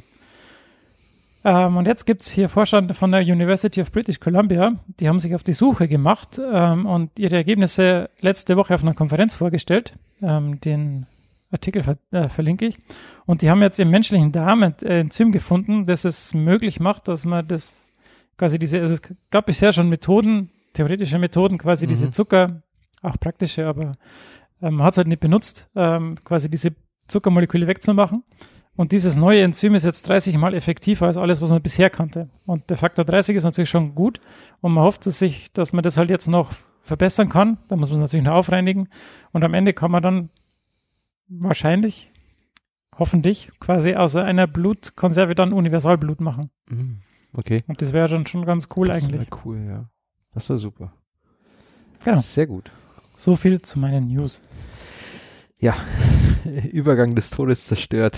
ja, wir kommen zum biologischen Kraftausdruck des Monats. Ähm, die Hintergrundstory, wie ich auf den gekommen bin, gibt's im Anschluss. Äh, es handelt sich um bis 2 Chlorethylsulfid. Ähm, das kennst du ja, Steve. Natürlich. Kennt jeder. natürlich. Ähm, wenn ich dir jetzt sage, wonach das riecht, wenn es unaufgereinigt rumsteht, ähm, vielleicht fällt es dir dann ein. Es riecht nach Senf und Knoblauch. Das ist ein gasförmiges. Ein, Ga äh, ein Gas gasförmiges Senfgas. Genau, quasi, genau. Senfgas, äh, Gelbkreuzgas, Yperit, Schwefelyperit, Mustard Gas im Englischen. Genau, ich komm, bin auf das Senfgas gekommen. Äh, die chemische Strukturformel ist also, wie gesagt, man kann aus dem Namen bis 2 Chlorethylsulfid das schon ableiten. Das ist quasi so ein ähm, Könnte man. ja, könnte man. Äh, ist quasi in, in so ein, ein S in der Mitte und dann hängen zwei, jeweils ein, es hast du ein S, also ich bin das S jetzt quasi in der Mitte und dann habe ich statt Armen habe ich zwei C, Cs mit jeweils den entsprechenden H-Atomen und dann halte ich einen Chlor noch in der Hand. So dieses aus. Das ist ziemlich symmetrisch. Also ich finde es eigentlich, wenn man es aufzeichnet als chemische Strukturformel, ganz hübsch. Ja, kann man da was sagen. Ähm, als Geschichte, es, als kurze Geschichte, es wurde zum ersten Mal 1822 beschrieben von einem Belgier, Despretz, und synthetisiert. Dann von einem Franzosen war das, glaube ich, Victor Meyer, vollständig beschrieben, oder war es ein Deutscher? Keine Ahnung, 1886. Und dann durch die Herren Lommel und Steinkopf, die waren Mitarbeiter von Fritz Haber, einem unserer Nobelpreisträger vom Haber-Bosch-Verfahren, ähm, diese als Kampfstoffe klassifiziert oder entdeckt, dass man sie als Kla- Kampfstoffe verwenden kann. Und das Lustige ist, es gibt ja diese, also es, ein Name ist auch noch Lost von dem und die gibt dann diese Kampfstoffe der Loste. Und das kommt daher, Lost setzt sich zusammen aus dem Lo von Lommel und Ach, ST von Steinkopf. ah, okay. Daher kommt diese Klasse. Äh, und die haben aber beim Kaiser-Wilhelm-Institut sich überlegt, ey, während dem Ersten Weltkrieg ist super Idee, können wir, können wir hernehmen. Ähm, das wurde, warum das Ganze aber als ein Trivialname genannt ist, Yperit, warum das Yperit genannt wird, ist, weil es in Ypern in Belgien am 12. Juli 1917 zum ersten Mal eingesetzt wurde. Nee, 1917 kann nicht sein. Doch, im Ersten Weltkrieg. Ja, aber der, das wurde schon viel früher eingesetzt. Es wurde 1915 oder so, glaube ich schon. Also Okay. ähm, ja. es wurde im Ersten Weltkrieg zum ersten Mal eingesetzt. Ähm, weil ich habe es nämlich, komme ich gleich dazu, weil ich es weiß. Ähm, genau, und das, das Interessante an der Story ist eigentlich, man hatte sich vor dem Ersten Weltkrieg nämlich in der Konferenz getroffen, um ähm, zu vereinbaren, dass man chemische Kampfstoffe nicht einsetzt. Äh, es stand aber in dem in der Vereinbarung, die es auch die Deutschen damals unterschrieben haben, stand drin, dass man es nicht in Munition und Granaten und so einsetzt. Ach. Zum ersten Mal freigesetzt wurde, ist jetzt nämlich dadurch, dass sie einfach Kanister hingestellt haben und gewartet haben, bis der Wind in die richtige Richtung steht und dann die Kanister aufgemacht haben. Somit haben sie anfänglich dieses Agreement nicht ähm, Gebrochen. gebrochen und verletzt. Hm. Gab es anscheinend echt Diskussionen ähm, von Anwälten in dem Zusammenhang. Ähm, genau, das war quasi, also das fing dann, da, damit fingen die ganzen chemischen Kampfstoffe an. Da gab es dann auch noch andere, es wurde noch von Phosgen, das ist noch krasser, wurde es dann abgelöst irgendwann. Und es waren jetzt nicht nur die Deutschen, die es eingesetzt haben, auch die Franzosen hatten es dann. Ähm, es gab, glaube ich, von, von Haber gab es zum Beispiel die Aussage von einem der Wissenschaftler, der daran beteiligt war, dass es so schnell wie möglich eingesetzt werden muss in der größten Menge, ähm, weil sonst die, in einem Monat haben es die Gegner auch, weil es eben relativ leicht herzustellen ist. Ähm, darüber hinaus hat man es dann noch im Riffkrieg in Marokko eingesetzt, äh, im Italien-Äthiopischen Krieg 1935, der Riffkrieg war 21. Im Zweiten Weltkrieg wurde es nicht eingesetzt, also zumindest nicht offiziell. Es gab einen irgendwie einen Unfall, wo es einmal irgendein Offizier gemeint, ich glaube ein polnischer, er müsste das unbedingt verwenden, aber das war dann nicht wirklich.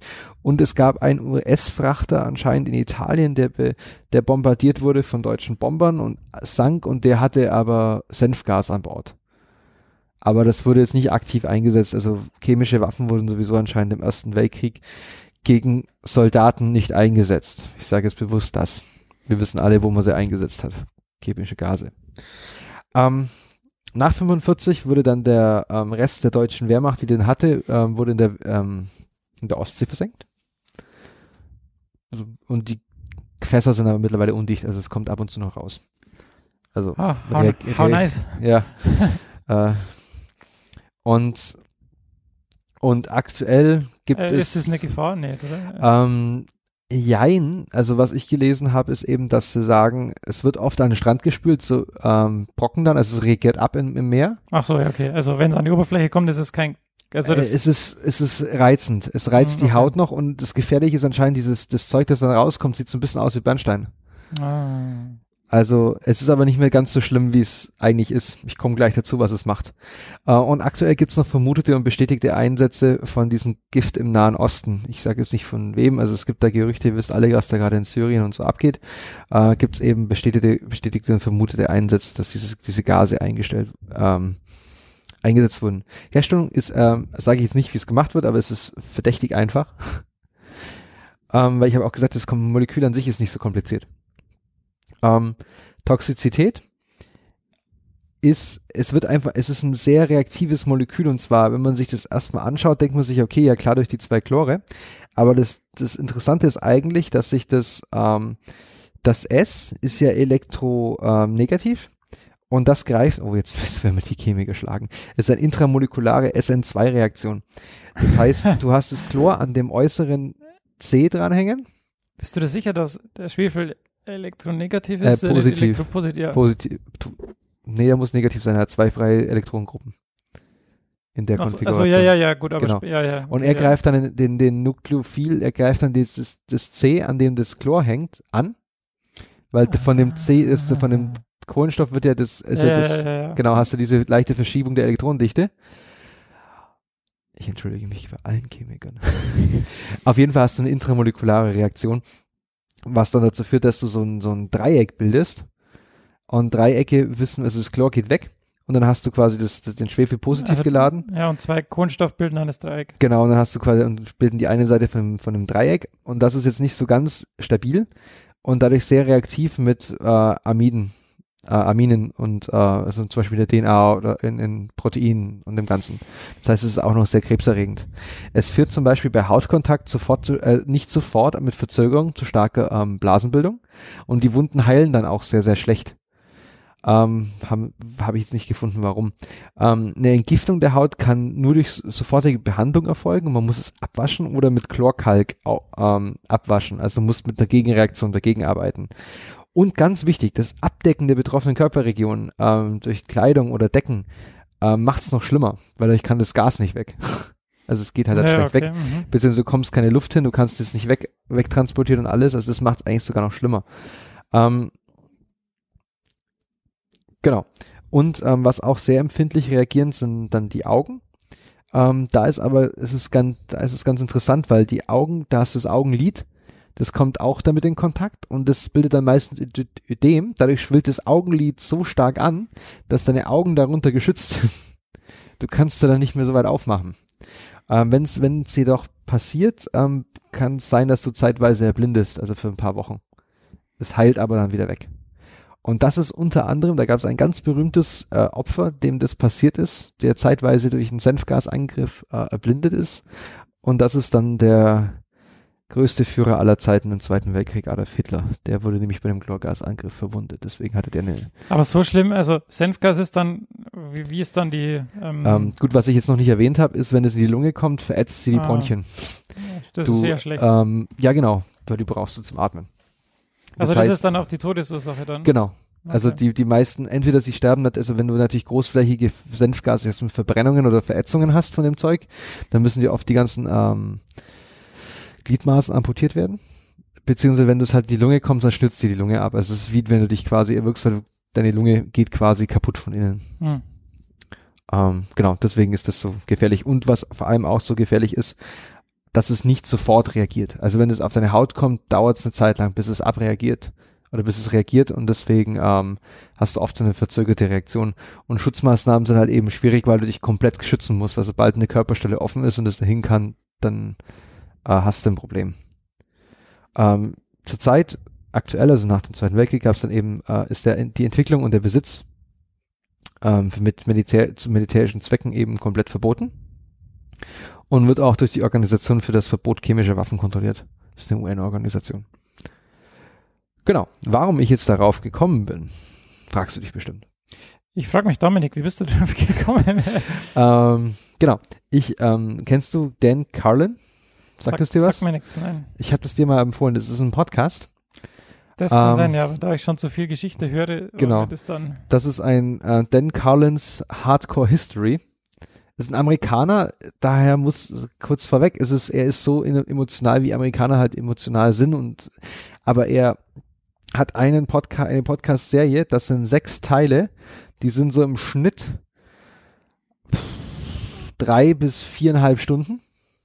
Also ist ordentlich was zum Weghören. Und die Serie nennt sich Blueprint for Armageddon. Und er fängt quasi im Ersten Weltkrieg vorne an und geht komplett durch. Und das ist halt, das ist super faszinierend. Und was mir halt nicht bewusst war, ist, dass der jetzt Erste Weltkrieg, also nicht aktiv war es mir bewusst, durch diese Grabenkämpfe und das Ganze ja viel krasser, menschenverachtender und also für die Soldaten war als, als der Zweite Weltkrieg Mhm. also du hattest da, da gut ist, da hattest, du hattest die Schlacht um Stalingrad und das Ganze, ich will das gar nicht alles kleinreden, aber du hast im Ersten Weltkrieg hattest du diese Schlachten um Verdun, wo dann einfach halt an einem Tag oder in der Zeit irgendwie eine Million Menschen ähm, verletzt und also verletzt werden und davon irgendwie 300.000 sterben oder so. Du hast äh, Schlachten an der Somme, wo an einem Tag die Briten ähm, 60.000 Verwundete und davon oder Casualties haben und davon 20.000 Tote das ist so viel wie, also irgendwie, es hat der letzten, in der letzten Folge irgendwie erzählt, das ist so viel wie in allen Kriegen vorher in 100 Jahren Europa. Also, was da abgeht. Mhm. Und da wurden halt diese ganzen Gasmasken und alles entwickelt und Gase eingesetzt, völlig ohne Rücksicht auf Verluste. Es gab Pläne, Verdun ist ja nur entstanden, die zweite Schlacht um Verdun, weil das die deutsche oberste Heeresleitung entschieden hat zu sagen, wir kriegen die Franzosen nur klein, wenn wir es schaffen, dass bei ihnen noch mehr Menschen sterben als bei uns. Und deswegen haben sie diesen Meat Grinder die Idee gehabt, dass wenn wir denen nur noch mehr Verwundete zufügen, dann kannst du die, die Gesellschaft nicht mehr auffangen. Weil du musst ja, wenn du so eine Million Verletzte hast, die müssen ja irgendwo hin. Ja. Ja. Ähm, also ist es nichts fürs zarte Gemüte, es ist richtig, also er, es ist richtig heftig. Also, aber ich finde es einfach genial gemacht von dem Typ. Du kannst ihm mal wirklich vier Stunden zuhören, ohne ähm, er dann auch immer. Ja, schlafen kannst du nicht mehr. Nee, äh, er erzählt dann auch, er, hat immer, er, er zitiert auch immer Briefe von Amerikanern oder von Franzosen, von Engländern ähm, und von Deutschen. Und das ist echt, echt richtig gut gemacht. Und das kann ich jetzt nur empfehlen. Das ist auf Englisch komplett. Aber da bin ich eben auf dieses Senfgas-Thema gekommen, dass ich das nochmal äh, gesondert ähm, erwähnen wollte. Gut. Ja. Ähm, Wir sind schon an der, wir knabbern schon an der Stundenmarke. wir haben noch nicht mal das Grundlagenthema und die Paper gemacht. Ja, Ich- ich glaube, wir sollten mal. Gas geben. Ja, dann kommen wir zum Thema Photosynthese. Ich, ich sag mal so, es ist schwierig. mein Verhältnis zur Photosynthese ist schwierig. Ich habe gedacht, Photosynthese ist echt ein cooles Thema und, und dass man das mal versteht, wie das alles funktioniert, aber es ist echt kompliziert und ich habe jetzt versucht, das mal aufzubereiten und bei Fragen können wir ja das gerne nochmal aufgreifen. Dann. Also bitte stellt Fragen. Also, nur kurz zur Definition. Photosynthese ist der Prozess des Aufbaus von komplexen, energiereichen Biomolekülen unter Verwendung von Lichtenergie. Hm. Das ist schon mal gut. Mhm. Die Summenformel ist 6 CO2 plus 6 H2O werden zu 6 äh, C6. Nochmal. 6 CO2 plus 6 H2O werden zu C6 H12O6 plus 6 O2. Und das C6 H12O6 ist Glucose. Richtig. Also das ist die energiereiche Bi das energiereiche Biomolekül, von dem vorher gesprochen wurde. Mhm. Wenn man sich jetzt die Summenformel so anschaut, dann ist ja da weder Lichtenergie noch irgendwas anderes dabei. Stimmt. Das heißt, ähm, ja, die Lichtenergie ist da natürlich jetzt nicht vorhanden, weil das ja kein Molekül ist. Also es wird Energie gebraucht, um die Bindungen zu knüpfen, aber die Lichtenergie taucht jetzt in der Summenformel so nicht auf. Das wäre ja so, in der Summenformel wäre es ja echt praktisch, weil dann könnte ich einfach ein Glas Wasser in die, in die Luft kippen und, und, Und es wird passieren. Idee. Das wäre das wär natürlich schon geil. Ja. Du müsstest nur noch einen Katalysator finden, der das macht, dann wäre das, wär das schon gut. Was wir hier beobachten, also die Lebewesen, die das machen, das sind sogenannte photoautotrophe Organismen. Das heißt, Foto, also wenn man jetzt mal das auseinanderbricht, phototrophe Organismen benutzen Lichtenergie als Energiequelle. Also, ja, die wachsen halt unter Lichteinfluss. Aber nicht alle phototrophen Lebewesen machen auch Photosynthese. Genau. Photoautotrophe Lebewesen holen ihren Kohlenstoff aus CO2. Das ist also quasi die Lebewesen, die wir uns jetzt eigentlich anschauen. Das heißt, Mhm. Photoautotroph, das heißt, äh, sie nehmen aus der Luft CO2 und holen sich Licht und fühlen sich damit eigentlich wohl, brauchen bloß ein bisschen Wasser und das ist gut. Jetzt gibt es ein paar Dinge, die wir für die Photosynthese brauchen und ähm, die würde ich jetzt einfach mal erklären. Mhm. Denn die Photosynthese findet in eigenen Kom in Organellen statt. Und vielleicht, ja, vielleicht schaffe ich es so, dass man vielleicht am Ende weiß, auf was ich hinaus will. Das wäre super. ähm, ja, auf was ich, auf was meine Frage dann abzielt. Ähm, genau, also das sind quasi Teile, Organellen in einer Pflanzenzelle, in denen die Photosynthese abläuft und man hat dadurch schon mal eine räumliche Trennung. Ähm, sie haben eine Doppelmembran, was auf jetzt sage ich es eigentlich schon, was, was ich hinaus wollte. Dann kann ich es auch gleich sagen. Also das ist analog zu den Mitochondrien, denn die haben auch so eine Doppelmembran wie die Mitochondrien und es deutet auf eine eigenständige, Vergangen, eigenständige Vergangenheit hin, was auf die Cyanobakterien hindeutet. Und auf die Endosymbiontentheorie. Genau, richtig. Das heißt, die waren vorher mal einfach selbstständige Lebewesen und dann gab es Lebewesen, die sie sich einverleibt haben und dann konnten die sagen, hey, wir können Photosynthese. Ähm, es gibt verschiedene, also in verschiedenen Lebewesen gibt es verschiedene Typen von Chloroplasten, sodass davon ausgegangen werden kann, dass es quasi mehrere endosymbiotische Ereignisse gegeben hat. Also dass nicht nur die grünen Chloroplasten, sondern vielleicht auch rote oder gelbe Chloroplasten mal aufgenommen worden sind. Chloroplasten haben auch wie Mitochondrien ihre eigene DNA und können sich dadurch halt vermehren, weil sonst würden die ja irgendwann ausgehen. Mhm. Ähm, die Pflanzenzellen können die Chloroplasten nicht selber erschaffen. Das heißt, sie müssen sie mitbekommen und dann können sie sich aber teilen. Also sie können sie nicht von Grund auf neu machen. Mhm. Wenn man sich dieses Membransystem, von dem ich gesprochen habe, äh, quasi im Mikroskop anschaut, dann sieht es aus wie so ein Burger. Also wie so ein, ja, wie, ja, wie im Burger eben, so von der Seite. Und das sind die sogenannten, das Thylakoid-System, beziehungsweise die einzelnen Membranen sind eben die Thylakoid-Membranen. Das dient der Oberflächenvergrößerung. Korrekt. Und noch was, was wir später dann sehen werden. Mhm. Ähm, in den Membranen, in diesen Thylakoid-Membranen, also in der Membran, ist eben das Chlorophyll eingebettet und das dient dazu, eben das Licht einzufangen, aber zum Chlorophyll komme ich gleich noch. Und ähnlich der Atmungskette wird auch hier, um das jetzt schon vorwegzunehmen, ein Protonengradient aufgebaut, welcher dann den Thylakoid-Innenraum, wie bei der Atmungskette eben, sauer macht. Und dann haben wir wieder eine ATPase, die dann eben aus diesem Gradienten ATP macht. Mhm. Das heißt, Okay. da haben wir dann die Lichtenergie in chemische Energie umgewandelt. Ja. ATP. Die Verteilung von Chloroplasten in der Zelle ist dynamisch. Das heißt, die Zelle kann quasi durch die Pflanzenzellen haben ja so eine Vakuole, so eine luftgefüllte Nee, Kavität. Flüssig, Flüssigkeit gefüllt. Füll, Flüss- Flüssigkeit gefüllte. Vielen Dank. Ähm, und, da, und dadurch ähm, kann je nach Sonneneinstrahlung, da können die Chloroplasten dann dahin gebracht werden, wo sie eben gebraucht werden, dass man dann auch die optimale Verteilung hat. Jetzt habe ich gerade schon vom Chlorophyll geredet. Das ist ein sehr großes Molekül. Ich verzichte jetzt mal äh, drauf, ähm, die Struktur zu zeigen. Aber das ist quasi so ein Tischtennisschlägerartiges Molekül und in der Mitte ist ein Magnesiumion. Das Magnesiumion ist äh, recht wichtig. Ähm, es gibt verschiedene Chlorophyll in verschiedenen Lebewesen, aber Chlorophyll A und B ist am häufigsten. Ähm, Chlorophyll A und B absorbieren rotes und blaues Licht. Deshalb sind die Pflanzen grün, denn grün wird reflektiert und wird nicht genutzt. Ähm, die Grünlücke, so wird es genannt, dass eben grünes Licht nicht genutzt wird, bezeichnet den Bereich zwischen 490 und 620 Nanometer des Sonnenlichts. Ähm, das Schöne und Nützliche an dieser Grünlücke ist zum Beispiel, dass es im Meer Lebewesen in tieferen Schichten gibt, die dieses grüne Licht dann noch nutzen können. Weil eben die Algen oben das grüne Licht durchlassen und dann können die unteren Lebewesen eben doch noch Photosynthese machen. Genau. Mhm.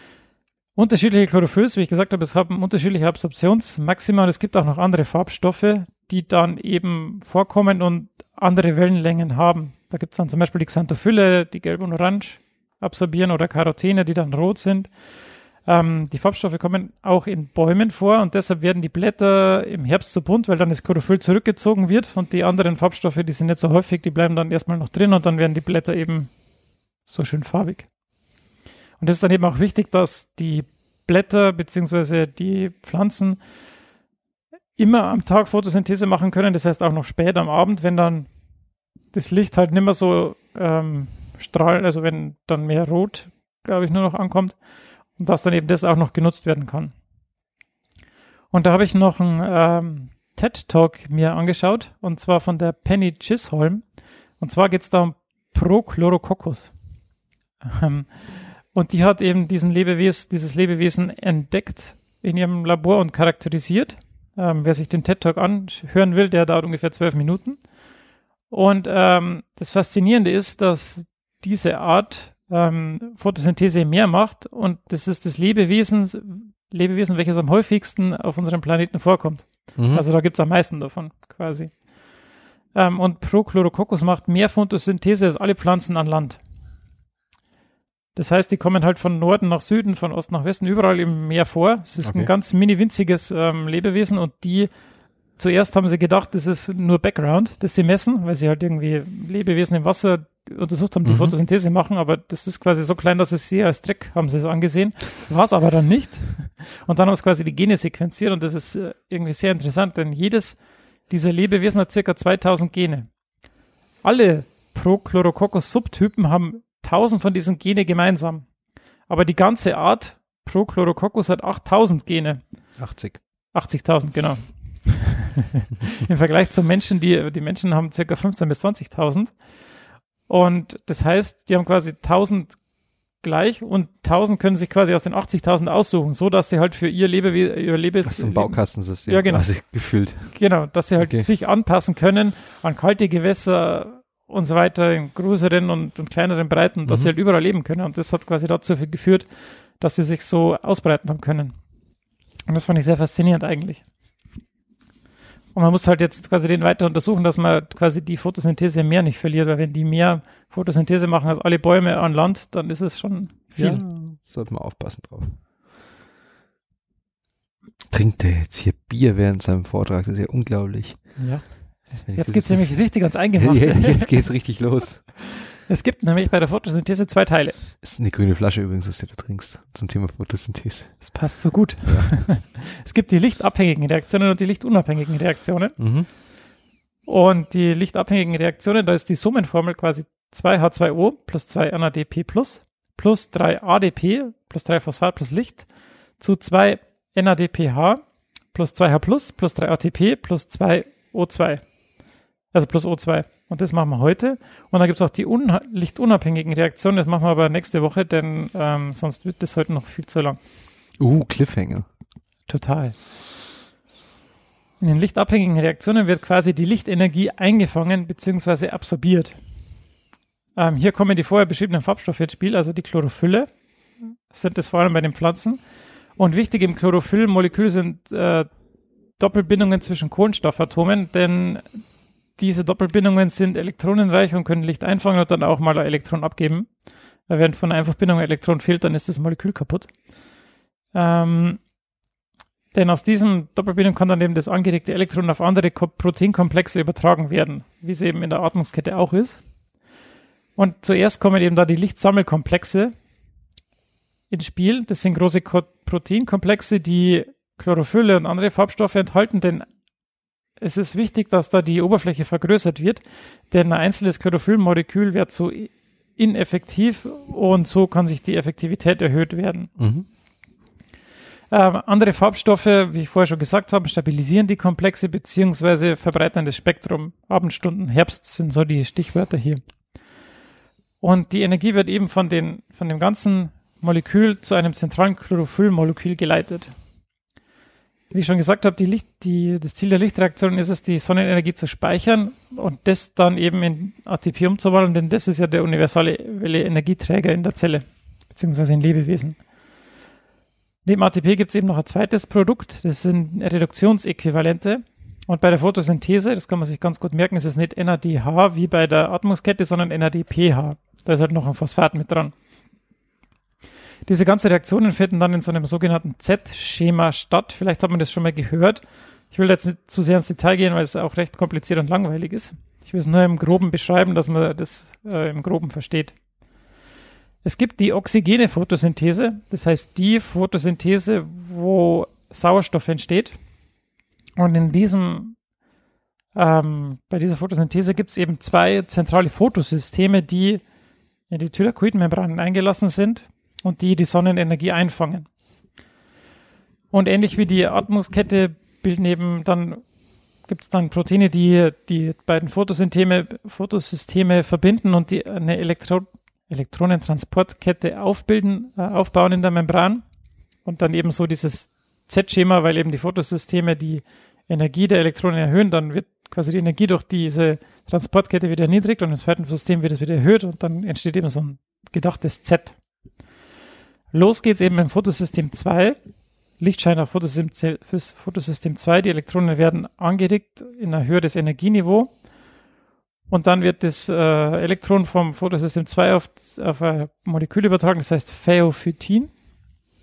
Und dann wird es auf Kinone weitergereicht und fällt dann eben langsam wieder in der Energie runter und wird über die Membran zum Photosystem 1 gebracht, wo das nochmal Licht eingefangen wird und NADPH H produziert wird.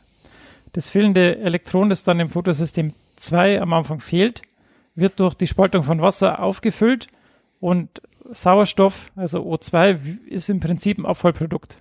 Ist zwar gut für uns, aber für die Pflanze ist es eigentlich ein nicht notwendiges Abfallprodukt.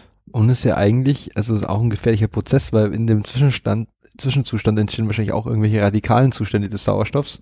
Ja. Das heißt, das ist auch nicht ungefähr, also die muss das irgendwie wegschaffen. Deswegen O2 ist ja die nicht so reaktive Form. Das heißt, die Pflanze muss das herstellen, um es wegzuschaffen, das O.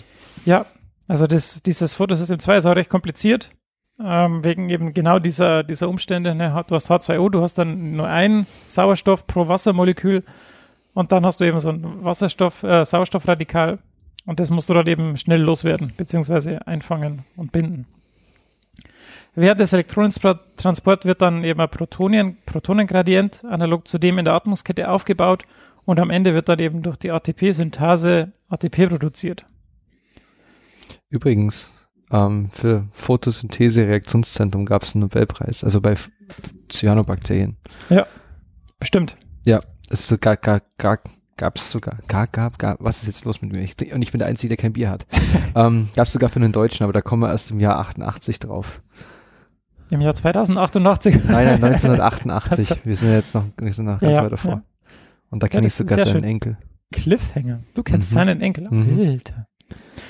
Oder ein On Neffe, Neffe sogar. Also man sieht, es ist recht kompliziert. Ich habe, ich hoffe, ich konnte das jetzt einigermaßen gut zusammenfassen. Also es gibt zwei Fotosysteme, die durch Lichteinstrahlung Elektronen mit hoher Energie erzeugen können.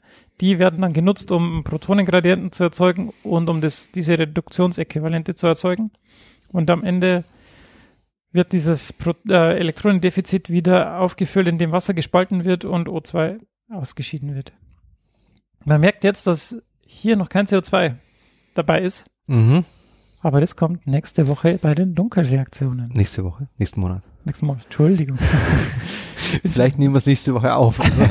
ja, das könnte sein. nee, Na, vermutlich nicht. Ähm, aber Cool. ja, also die Lichtreaktionen sind dazu da, die Lichtenergie einzufangen in ATP und NADPH Plus zu speichern. Und O2 wird halt nur als Abfallprodukt ausgeschieden mhm. und deshalb brauchen Pflanzen auch immer Wasser, weil sie eben das Wasser für die Photosynthese brauchen. Mhm. Deswegen sollte meine Frau die Pflanze hier wieder ein bisschen gießen. Weil Ja, die, Die- macht wenig und die brauchen halt auch das für die Stabilität. Ja, ja, also natürlich brauchen sie auch, irgendwie, wenn sie, wenn sie wachsen wollen, brauchen sie natürlich Wasser, weil der Hauptbestandteil der Zellen natürlich Ja. Wasser ist, aber sie brauchen es auch, um Photosynthese zu machen. Sehr gut. Das wollte ich hier jetzt nochmal herausstellen. Gut. Mich fragt meine Microsoft-App, ob ich ein Review schreiben möchte im App Store. Mache No. ich jetzt aber nicht. No. Okay, vielen Dank. Also Photosynthese und dann mit Cliffhanger die dunklen. Die dunklen Reaktionen. Reaktionen. Okay, sehr gefährlich. Jetzt, wo es wieder in den Winter geht, der Winter is coming. Genau. Oh, aber erst im Januar, Februar nächsten Jahres kommt die neue Staffel. Die finale Staffel. Und Big Bang Theory wird eingestellt. Warum haben wir darüber eigentlich noch nicht geredet? Skandal. Es gibt nur noch eine Staffel nächstes Jahr, dann ist es vorbei. Ja, dieses Jahr geht's ja los im Herbst. Ähm, Ja, ich glaube, es ist aber Zeit. Äh, ich glaube halt, es ist auf jeden Fall besser, als wenn es wie bei How I Met Your Mother einfach irgendwie jahrelang laufen lassen und du nach der vierten Staffel denkst, Ich habe beende es. ich hab aber auch den, das Gefühl, dass die letzten zwei Staffeln schon, Die sie hab lassen es einfach laufen. Ich hab's noch nicht, also ich Ach so. die, die elfte habe ich noch nicht gesehen, ich hänge noch in der zehnten. Ja, also ich, ich glaube, es ist jetzt wirklich auch Zeit, weil die Witze sind schon manchmal sehr, ich meine, ja, Mhm. ich meine, nach vier Staffeln hast du einfach alle Witze erzählt, die da irgendwie neu sind. Und du hast es begriffen, Penny ist ha- scharf, Leonard nicht und Sheldon ist komisch. Genau. Deshalb haben sie ja jetzt auch, äh,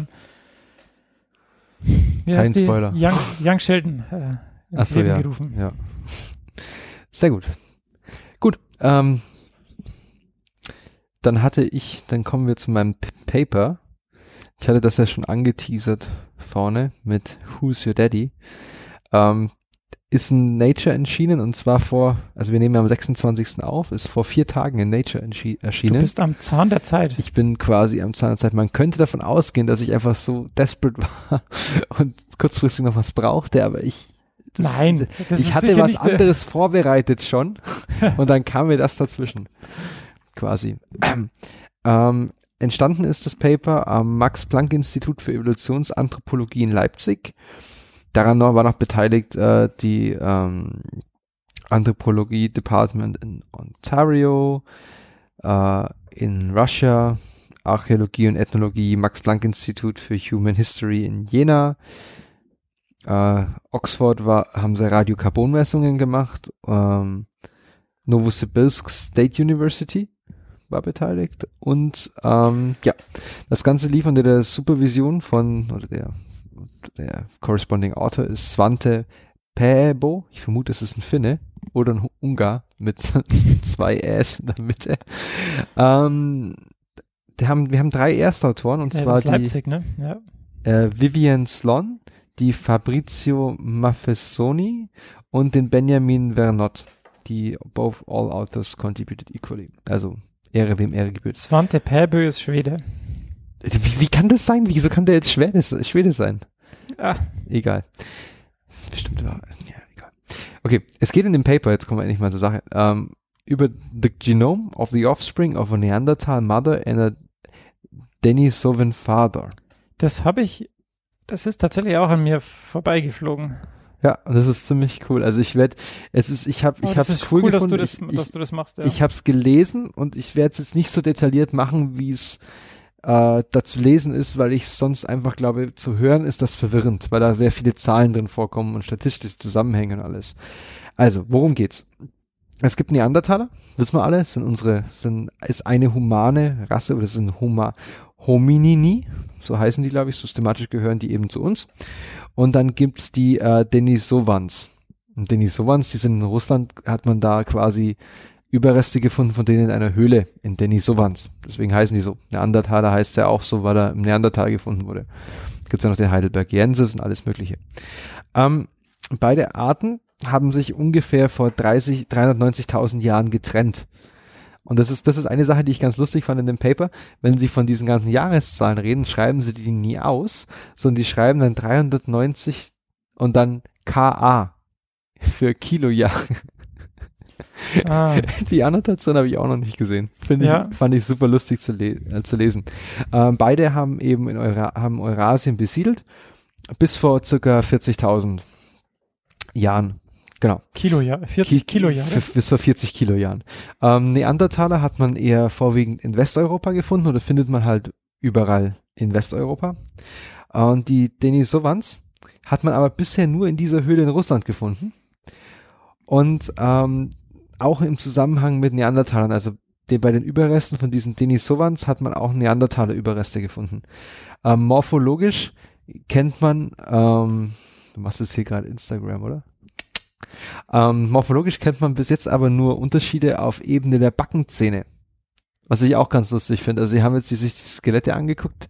In dieser Höhle haben sie über 2000 äh, Fundstücke gefunden und aber sie können halt diese beiden Gruppen jetzt erstmal in den Backenzähnen unterscheiden. Ähm, und es ist jetzt schon bekannt, darauf geht es nämlich Ganze dann auf, zielt es auch ab, dass der Neandertaler hat sich auch mit anderen Arten oder Menschenarten schon gepaart, das kennt man. Also man, man findet ja auch jetzt in uns noch Neandertaler DNA. Das heißt, da kam es zu Durchmischungen. Was jetzt aber ganz besonders ist, man hat jetzt diese Denisova äh, 11 gefunden, also man hat die ganz romantisch alle durchnummeriert, die einzelnen Individuen, die man identifizieren konnte. Und die wurde auf Grundlage eines Knochenfragments ähm, unter 2000 eben anderen Fragmenten als human identifiziert. Das hat man gemacht über den Collagen Peptide Mass Fingerprint. Also Massenspektrometrie. Ganz wichtig, Ah, ganz geiler toll. Scheiß. Genau. Wenn das mal einer machen würde, so richtig. Wenn man sich damit auskennt. Ich glaube, das ist echt cool. Ähm, ähm, genau, also man konnte da eben halt identifizieren, dass es human ist. Und ähm, dann hat man das Genom, hat man quasi die DNA darin sequenziert, also was die anscheinend machen, ich, ähm, so wie ich das verstanden habe, die nehmen quasi Teile von diesen Knochen und grinden die auf, Ja, Kollagen, ne? genau, und dann gucken, brechen die die Zellen auf und dann sequenzieren sie das, die, die, DNA. Dabei haben sie festgestellt, dass die, Moment. Die sequenzieren? die DNA, ja. Aber das ist doch M- Masbeck Fingerprint, oder? Ja, ja, das, damit, haben, damit haben sie festgestellt, dass das Kollagen, das auf den Knochen drin ist, so. dass es hm. menschlich ist. Ach so, okay. Damit sagst du, okay, es ist ein Humanoid. Ähm, und dann haben sie das aber gegrindet oder Teile der Knochen gegrindet und haben dann da die Überreste DNA-Extraktion gemacht. Die haben irgendwie, glaube ich, elf Extraktionen gemacht, um einfach zu verhindern, dass es kontaminiert ist. Und haben dann gefunden, dass die Mitochondrien-DNA von einem Neandertaler stammt, haben Radiokarbonuntersuchungen gemacht und haben dann eben festgestellt, dass das ähm, das Individuum fünf, circa 50.000 Jahre alt, 50 Kilo Jahre alt ist ähm, und haben dann anhand des, der Schädeldecke, glaube ich, noch festgestellt, von der Cortical Thickness, dass ungefähr 13 Jahre alt sein muss. Deswegen habe ich so geschrieben, ich habe jetzt einmal 50 plus 13. Mhm. Deswegen habe ich gesagt, das Ding ist 50.000 Jahre und 50.000 und 13 Jahre alt. Kann man, glaube ich, so machen, oder? Muss so funktionieren. Ähm, des Weiteren haben sie eben festgestellt, dass es zwei X-Chromosomen hat. Also es ist ein Mädchen. Und ähm, jetzt haben sie dann noch sich angeschaut, was ist denn das jetzt genau? Also sie haben, ich habe ja schon gesagt, das ist die Mitochondrien, die, die DNA der Mitochondrien ist von Neandertaler. Jetzt haben sie aber dann das, den weiteren Teil sequenziert ähm, und haben festgestellt, dass 38 Prozent der Fragmente, also der Fragment oder der Allele, die sie sequenzieren konnten, passen zu Neandertalern und 42 Prozent passen zu Denisovan-Genomen, die sie schon kennen. Mhm. Also so 50-50 ungefähr. Ja, das würde ja passen, ne? Ähm, genau. Ich, ähm, ich meine, weiß ja jetzt schon, auf was es rausläuft, deswegen ist da den Spannungsbogen aufzubauen ein bisschen blöd, aber ähm, es ist so ungefähr 50-50. Ähm, es hält also, enthält also fast zu gleichen Teilen ähm, beide Genome. Folglich gehört sich D11, also Denisova 11, gehört beiden Gruppen an. Kann jetzt natürlich das sein, ähm, also wenn man sich das genauer anschaut, also sie haben sich da bestimmte Polymorphismen angeschaut, sie haben sich deswegen, sie haben sich da auch eine bestimmte Art von Polymorphismen nur angeschaut, also nur ähm, Transversionen, was dann was heißt, dass nur wenn du Purin gegen Pyrimidinbase austauscht und umgekehrt, weil die anscheinend über die Zeit stabiler sind und nicht so häufig spontan vorkommen. Zumindest habe ich das so gelesen. Ähm, und sie haben dann festgestellt, dass es quasi das Mädel eben Chromosomen oder Allele auf ihren Chromosomen besitzt, die zur Hälfte von Neandertalern kommen und zur Hälfte von diesen, von dieser Denisovan-Gruppe. Ähm, da kann's, kann, kann natürlich zwei Erklärungen haben. Es kann einerseits sein, dass das Mädchen einfach äh, in einer gemischten Population lebt, wo einfach Also, Neandertaler und, und, und diese Denisovan zusammenleben. Dass es große Unzucht gab. Genau, dass es einfach eine große Community war. Oder dass er halt einen Vater und eine Mutter jeweils hatte von dem anderen. Das kann man jetzt allerdings vorhersagen, denn es kann, man kann ähm, Stabilität von Allelen und Häufigkeit von Allelen vorhersagen. Dabei gibt es die Hardy-Weinberg-Gleichung oder das Hardy-Weinberg-Gleichgewicht. Da nimmst du eine ideale, ideale Mhm. äh, Population an. Das heißt, du sagst, es ist eine große Individuenzahl. Du hast ähm,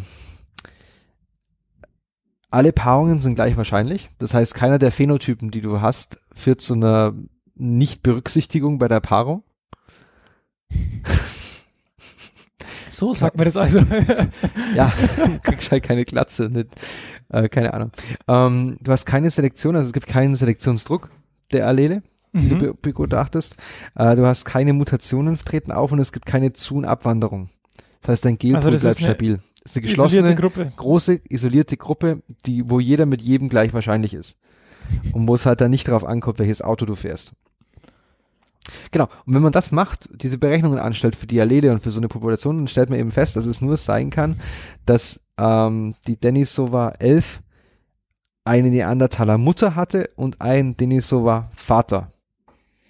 Warum kann man das so genau sagen? Warum kann ich sagen, Wenn dass es du- eine Neandertaler Mutter war? Wenn, Hab es muss mit den Geschlechtschromosomen zusammenhängen. Nee. Ich habe es vorhin erwähnt, zum beiläuft.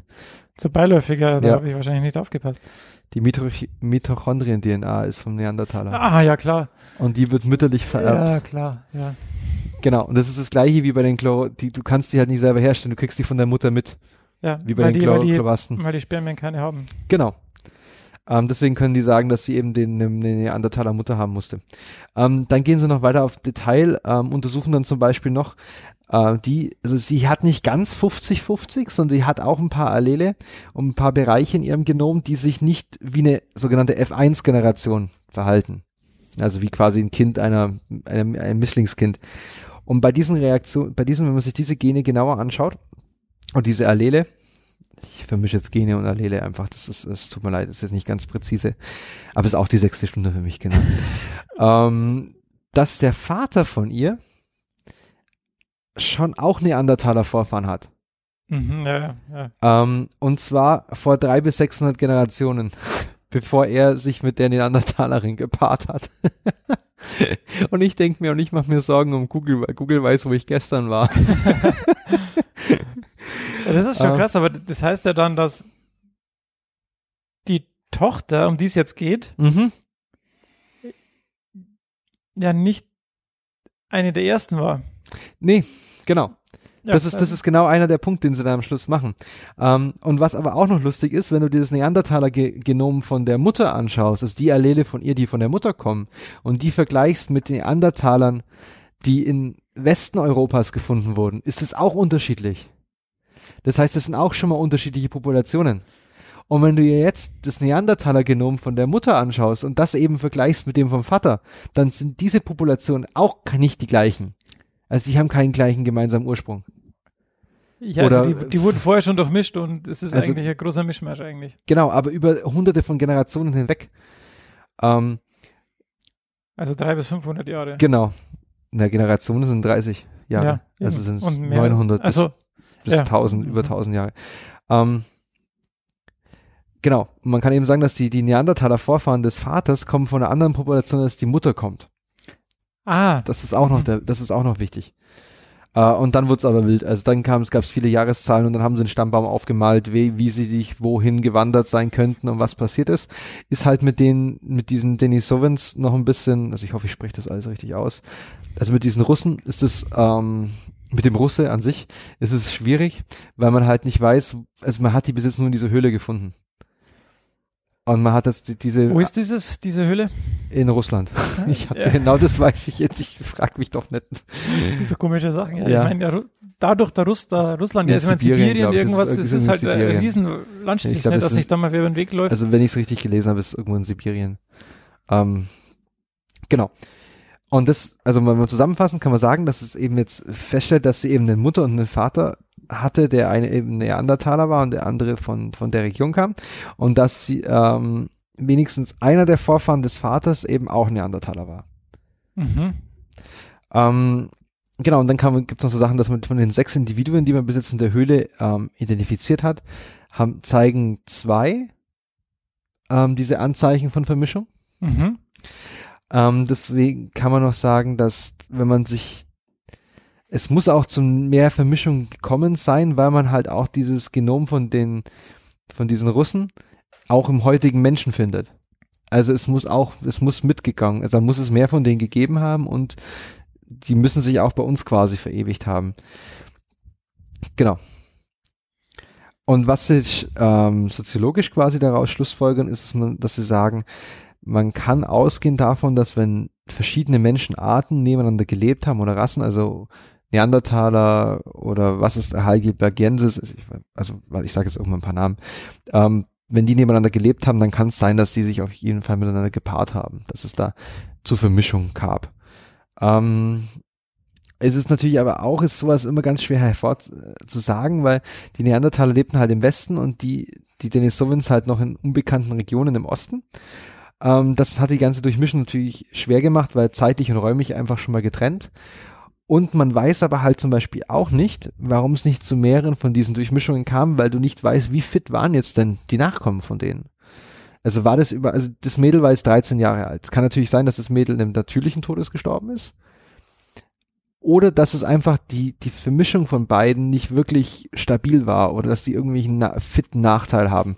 Sonst hätten die sich ja zum Beispiel durchgesetzt Mhm. wenn die auf einmal irgendwie schneller laufen konnten oder irgendwie sowas. Also ich, ich fand das halt brutal spannend, ähm, wie die quasi dann aus, aus, aus quasi einem Knochenstück, das sie gefunden haben, diese krassen Schlussfolgerungen ziehen konnten. Und dann halt, also auf das Paper kann ich empfehlen, sich das anzuschauen, weil da gibt's dann halt auch noch ähm, Bilder und die zeichnen dann noch auf, Ja, wo die open. herkommen. Ja, leider, es kostet 300 irgendwie 280 Euro oder so. Ähm, ja, aber wenn man drankommt, sollte man sich das auf jeden Fall anschauen, weil und auch, auch ein bisschen detaillierter kann man es noch lesen, es sind noch weitere, weiter, weitaus mehr Informationen drin, als was ich jetzt hier erzählt habe. Aber ja, jetzt haben wir geklärt, wer ihr Vater war. Das ist quasi wie so einer schlechten Samstag, so einer, so einer Talkshow von früher, so wo sie Vaterschaftstest gemacht ja, haben.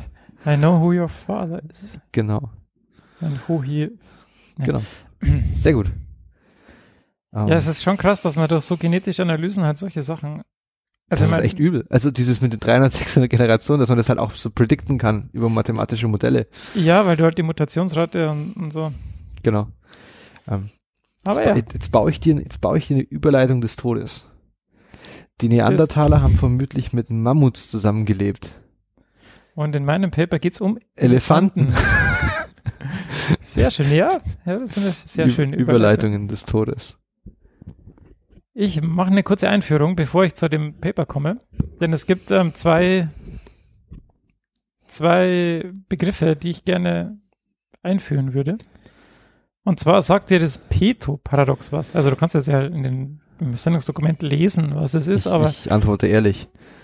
konntest es Ich, nicht. ich mache das immer so wie bei Zeitsprung. Da, Zeitsprung, da fragen sie sich auch gegenseitig, ob sie die Geschichte so kennen. Dann sagt immer jeder, nee, weil er es irgendwie nicht kennt. Aber ich kenne das Peto-Paradox wirklich nicht.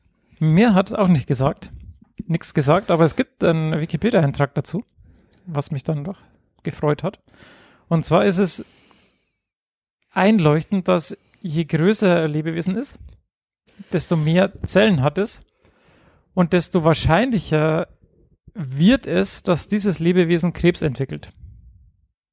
Weil es ja mehr Zellen gibt und mehr Zellen dann mutieren können und dann Mhm. Okay. häufen sich die Ja. äh, Mutationen einfach an. Allerdings, also das, diese Sache ähm, gilt in einer Art. Allerdings äh, variiert die Krebsrate in der ganzen Säugetier, in dem ganzen Säugetierreich nur um den Faktor 2. Okay. Das heißt, äh, während innerhalb einer Art die Krebsrate mit steigender Körpergröße und steigender Lebenserwartung ansteigt, Nein. ja, zum Beispiel bei Hunden ist es so, kleine Hunde kriegen seltener Krebs, große, ältere Hunde kriegen häuf- häufiger Krebs. Da ist Mhm. alles in Ordnung, da zeigt sich die Korrelation. Aber wenn man jetzt zum Beispiel Hunde mit Elefanten vergleicht, dann haben Elefanten eine sehr viel geringere Krebsrate ist wie das Hunde. nicht so ein Apfel- und Birnenvergleich? Oder Apfel mit Melone? Naja, schon, aber wenn, wenn, dies, weiß, ist wenn dieses Prinzip mhm. mehr Zellen, mehr Krebs tragen sollte, dann müsste ja ein Elefant, der ja offensichtlich viel mehr Zellen hat wie so ein kleiner Hund, Mhm. Also, der größte Hund hat quasi weniger, na, hat mehr Krebs wie der größte Elefant. Ja. Das wollte ich sagen. Okay. Deswegen ist es ein Paradox. Ja. Ähm, weil das halt innerhalb der Art stimmt das, aber across Species Mhm. äh, Okay. gilt das halt nicht mehr. Und das ist halt schon eine Frage, warum ist das so? Kriegen Blauwale Krebs? As a matter of fact, sehr selten. Also es, ja, das, das, Oh, oh mein Gott, jetzt, jetzt kennt ihr die Antwort da drauf noch auf diese dumme Frage. Naja, weil in, im Zuge der Recherche äh, stand, also habe ich herausgefunden, dass Blauwale sehr wenig Krebs hat und Wasserlebewesen, im, also Säugetiere im Allgemeinen sehr wenig Krebs haben. Es gibt aber wohl eine Walpopulation, die an einem sehr spezifischen Ort, nämlich am St. Lorenzstrom, glaube ich, also an irgendeinem Strom, wo quasi ein Fluss ins Meer übergeht, lebt und die haben sehr viel Krebs. Also das sieht man halt an, ange an angespülten, toten Tieren. Mhm. Aber das liegt wohl nur an der Umweltverschmutzung an dem Ort. Ich bin jetzt offiziell baff. So kommt man meinen blöden Kommentaren bei mit Fakten und Recherche. Ja, Guter Vorbereitung. ja also das war das. Ich habe es mir auch nur gemerkt, weil ich gedacht habe, ja, Blauwal ist schon groß. Und der zweite Begriff, den ich einführen wollte, ist, sind Pseudogene. Ähm, denn ein Prinzip, das hier in dem Paper dann eine Rolle spielt, ist das Prinzip der Pseudogene. Und Pseudogene sind Gene, ähm, beziehungsweise deren Abschnitte, die zwar wie ein Gen er aufgebaut hat diesen Lacher übrigens ins Skript geschrieben. Ja, man muss es auch. ähm, die zwar wie ein Gen aufgebaut sind, aber nicht mehr als Vorlage für ein Protein dienen. Also man könnte sagen, es ist, es sieht so aus wie ein Gen, es sollte ein Gen sein, aber es gibt halt einfach kein Protein davon. Für mich als Proteomiker existiert dieses Gen dann nicht. Genau richtig. Ähm, solche Pseudogene können entweder durch Mutationen entstehen, das heißt, ähm, die regulatorische Einheit des Gens wird zerstört oder irgendwas anderes wird zerstört, das wichtig ist. Oder es kann eben ein Gen dupliziert werden Mhm. durch irgendeinen Vorgang. Und nach der Duplikation kann eines der beiden Gene dann funktionslos werden, weil es zum Beispiel in einem anderen genomischen Kontext nicht mehr exprimiert wird, weil eine ähm, Insulator da irgendwie die, ja, weil halt ein Looping nicht mehr richtig funktioniert oder weil die, die genetische Umgebung eben nicht mehr stimmt, weil es von der euchromatischen Reaktion, äh, Umgebung in eine heterochromatische Umgebung kopiert wird oder wie auch immer. Ähm, ja, so könnte das zustande gekommen sein. Meine Publikation kommt jetzt von Cell Reports vom 14.8., also auch noch gar nicht so lange her ähm, von Juan Manuel Vasquez aus dem Labor von Vincent Lynch von der University of Chicago. Und sie fanden heraus, dass es in der Familie der Paen, Paenungulates, Elefanten. Ja, ja, d- dazu gehören eben Elefanten, Manatees, also die mehr, mehr, mehr das, mehr, also diese, mehr, Walrosse. nein, nicht Walrosse, die Manatees, die es in Florida gibt, in dem Sumpf, ähm, diese, ah, ich weiß nicht, wie der, also wie, wie es im Deutschen heißt. Ähm, Warte, ich finde das raus. Erzähl mehr, du weiter. Seekühe oder so, glaube ich, heißen die. Ja. Und, und so weiter. Ähm, sehr viel mehr Duplikate von einem Gen gibt, nämlich dem LIF-Gen, wie in anderen Lebewesen. Und das sind eben diese äh, Pseudogene. Und hiervon kommt es dann dazu, dass ein eins von diesen Pseudogenen, nämlich das LIF6, wieder aktiviert worden ist. Ähm, das LIF6 wird jetzt in Reaktion zu DNA-Schäden exprimiert, nämlich P53 abhängig. Wir haben ja schon über, darüber gesprochen, dass P53 der Wächter des Genoms ist und Mhm. aktiviert wird, wenn es zu DNA-Schäden kommt. Und das P53 führt jetzt eben dazu, dass LIF6 aktiviert wird. LIF6 hat jetzt den Vorteil, dass es dann zur Apoptose führt. Das heißt, ähm, DNA-Schäden häufen sich an, P53 wird aktiviert, P53 aktiviert LIF6, LIF6 führt zur Apoptose, alles ist gut. Das heißt, alles ist gut, aber es Mhm. führt auf jeden Fall dazu, dass sich weniger geschädigte Zellen im Körper anhäufen und das ist eben bei Elefanten dann der Fall. Apoptose heißt, dass es zu einem kontrollierten Zelltod kommt. Das heißt, die Zelle bildet so kleine Kugeln und kapselt sich ab und da spielen eben Kaspasen als Enzym eine wichtige Rolle. Und hier ist es eben so, dass sich LIF6 von so einem Pseudogenen wieder ein funktionierendes Gen entwickelt hat. Was eigentlich ziemlich cool ist. Da gibt es auch so eine Grafik, dass quasi alle Säugetiere nur eins von diesem LIF-Pseudogen haben. Das ist inaktiv und bei den Elefanten, Manatees und so weiter, Seekühe. Seekühe, gibt es eben mehr davon und eines davon wurde eben wieder aktiv und dadurch können die diese krebsresistente, krebsschützende Wirkung entfalten und haben Mhm. deswegen weniger Krebs. Sau cool. Ja, das fa- fand ich sehr interessant, wenn es auch im Endeffekt habe ich es jetzt äh, sehr kurz äh, runtergebrochen, weil, aber ähm, ja, die machen noch viele Analysen, aber das ist auch, also um die Message des Papers zu verstehen, reicht das eigentlich. Mhm. Ja, es ist, sind nicht nur immer irgendwie Umwelteinflüsse, sondern es gibt auch intrinsische Faktoren, die da manchmal eine Rolle spielen. Sehr cool. Elefanten kriegen kaum Krebs. Ja. Und Steve weiß auch, warum Blauwale keinen Krebs kriegen. Na, ich weiß nicht warum. Aber du weißt, dass es so ist. Du weißt, dass es so ist, ja. Okay, sehr gut. sehr schön, sehr schön. Dass wir wieder hier so ein Potpourri an Themen haben heute, das ist der Wahnsinn. Elefanten, Es ist, es ist, Pflanzen, wir hätten uns auch mal auf was einigen können. Neandertaler. Gut, dass wir so konsistent in unseren Themen sind. Ja, es ist, Gut, äh, weiterer Themenwechsel. ähm, ach, Nobelpreisträger. Zu guter Letzt. Wir nähern uns der Zwei-Stunden-Marke an, oder? nee, eineinhalb Stunden. Ach, sehr gut. Ähm, Nobelpreisträger zum Abschluss. Und diesmal geht es um den Bernhard ähm, Katz. Der hat 1970 den Nobelpreis für Physiologie und Medizin bekommen. Zusammen mit dem Ulf Svante von Euler im Schweden und dem Julius Axelrod, einem US-Amerikaner. Im gleichen Jahr, also 1970, haben den Physiknobelpreis erhalten äh, Hannes Alwen, Schwede, Ju Louis Eugen Felix Nehl, Franzose, für ihre Magnetohydrodynamik, also deren Arbeiten für die, über die Magnetohydrodynamik und deren Anwendung in der Plasmaphysik.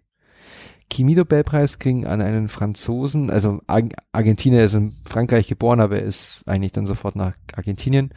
Luis Federico Lelor für die Entdeckung der Zuckernukleotide für die Synthese von Kohlenhydraten.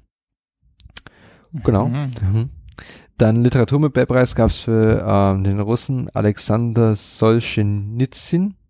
Entschuldigung, ich butcher die Namen immer, aber okay. Äh, Friedensnobelpreis gab es für Norman Ernest ähm, Borlaug, ein US-Amerikaner, für, die für seine Bestrebungen in der Verbesserung der Landwirtschaft. Und den Wirtschaftsnobelpreis gab es für Paul Anthony Samuelson, auch ein US-Amerikaner, für seine Arbeiten auf dem Gebiet der Volkswirtschaftslehre. Gut, Bernhard Katz ist geboren in Leipzig neun, am 26. März 1911, also knapp drei Jahre vor dem Ersten Weltkrieg. Ähm, er wurde, er war Sohn von russisch-jüdischen ähm, Pelzhändlern. Er ist dann, also die hatten man kann quasi sagen, dass da Geld vorhanden war. Er hat ähm, das König Albert Gymnasium besucht, hat dann ab 1929 ähm, Medizin studiert in Leipzig, hat da im Fach Physiologie 1934 promoviert, ist dann auf Grundlage seiner Herkunft, also Russe und Jude, äh, nach England emigriert und hat da äh, es ist das 1935 ist er emigriert und hat dann weiter geforscht und weiter gelehrt und zwar am University College in London. 38 wurde er dann dort nochmals promoviert zum Dr. Phil. Ähm, und dann hat er eine Zeit, ist er nach Australien und hat da eine Zeit lang ähm, gelebt und geforscht und hat aber auch im, im Zweiten Weltkrieg als Radar Operator für die Royal Australian Air Force gearbeitet. Ähm, 46 war er dann wieder in London am University College. Ähm, 52 wurde do dort Professor für Biophysik und ist da 78 emeritiert. Jetzt, du weißt bestimmt noch, dass Henry Dale und Otto Löwy, den hatten wir auch schon, die Rolle des Acetylcholins als Neurotransmitter nachgewiesen haben. Daran kannst du dich noch erinnern. Also man wusste damals, dass Acetylcholin für die ähm, Reizebetragung von der vom Nerv an den Muskel wichtig war. Man wusste aber nicht genau, wie es funktioniert. Was Katz jetzt sich angeschaut hat, hat diese, äh, hat über Membran biophysikalische Untersuchungen an der, am Endplattenpotenzial, quasi dieser Nerven-Muskelverbindung, äh, hat er Messungen durchgeführt und hat festgestellt, dass er mit seinen Dioden oder seinen Messgeräten in Abwesenheit von dem Stimulus ein ständiges Rauschen sieht und hat erst gedacht, das ist ein Messfehler. Also es ist das Rauschen, sowas ähnliches wie wir hatten, als wir, als du vorhin versucht hast, mit deinem Windows-Laptop über ähm, Reaper aufzunehmen. War immer so ein Rauschen da. Dann hat er sich aber jetzt überlegt, irgendwie muss ich doch, äh, muss ich doch schauen, was es sein könnte und hat dann Curare injiziert.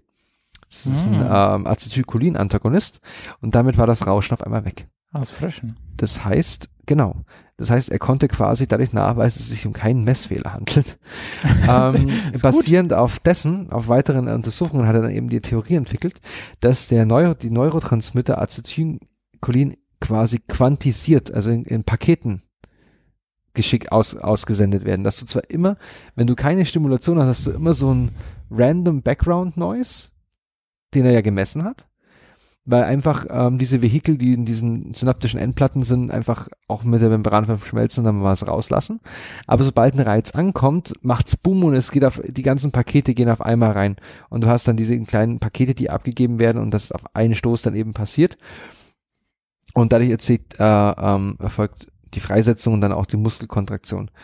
Und er hat es dann 1966 in dem Buch zusammengefasst, Nerve, Muscle and Synapse und hat dafür für die Arbeiten dann eben zusammen mit den zwei oben genannten 1970 den Nobelpreis für Medizin oder für Physiologie und Medizin erhalten.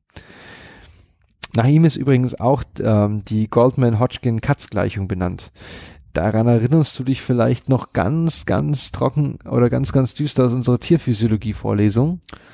Ich muss jetzt ehrlich zugeben, nein. ähm, das war so eine ganz komplizierte Gleichung, mit, wo du die ganzen ähm, Konzentrationen von den ganzen Ionen angegeben hast und damit konntest du dann das, kannst du das Membranruhepotenzial berechnen. Ja, ja, ich sehe es Genau, gerade. genau. Als ich es gesehen habe, ist es mir auch wieder eingefallen, dass wir das ja mal hatten. Ähm, Gut. In diesem Zusammenhang gibt es das Fick'sche Diffusionsgesetz. genau.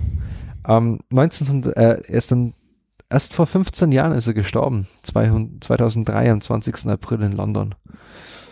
Das, Genau. ist, das ist mir auch gerade aufgefallen, ja, dass das doch noch nicht so lange her ist. Also gefühlt ist es, es ist für uns gefühlt noch nicht so lange her, aber es ist halt auch schon 15 Jahre Ja. her. das ist das Schreckliche. Ja, das stimmt. Oh Wenn die Jahrgänge 2000 jetzt schon Auto fahren dürfen. Ähm, Ich finde es cool, dass du mit diesem Nobelpreis ja schon Themen einleitest, die noch wahrscheinlich bald.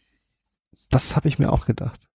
Und wir haben sogar einen Freiwilligen, der uns bei den Nervenzellen hat, hat sich einer, einer hatten wir, haben wir angekündigt bekommen auf Twitter, dass da jemand gerne Ja, mitmachen das wird, das möchte. wird schön. Das wird eine super Folge, ja. Ähm, gut. Jetzt hat man gerade einen Bier, Schluck Bier gehört.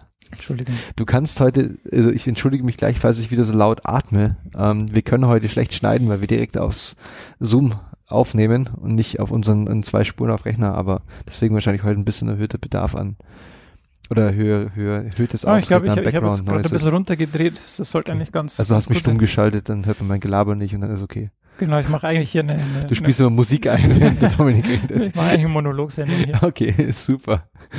Ähm, okay, falls euch neben unserem dummen Smalltalk, was wir hier machen, unseren blöden Witzen, der Rest an Informationen auch noch gefällt, ähm, würden wir uns freuen, wenn ihr uns weiterempfehlt, uns auf Twitter folgt, uns auf Facebook liked oder auf äh, panoptikum.io. Kommentarfunktion haben wir leider wegen dem DS DSGVO deaktiviert auf unserer Homepage. Aber ihr dürft uns gerne fragen.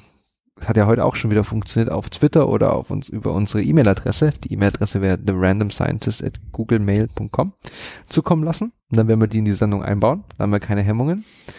Und ihr könnt uns auf, auf der Homepage, auf unserer Homepage, findet ihr auch Links und ähm, Links zu in den Shownotes, wie ihr uns unterstützen könnt und zu unserer Patreon-Seite zum Beispiel.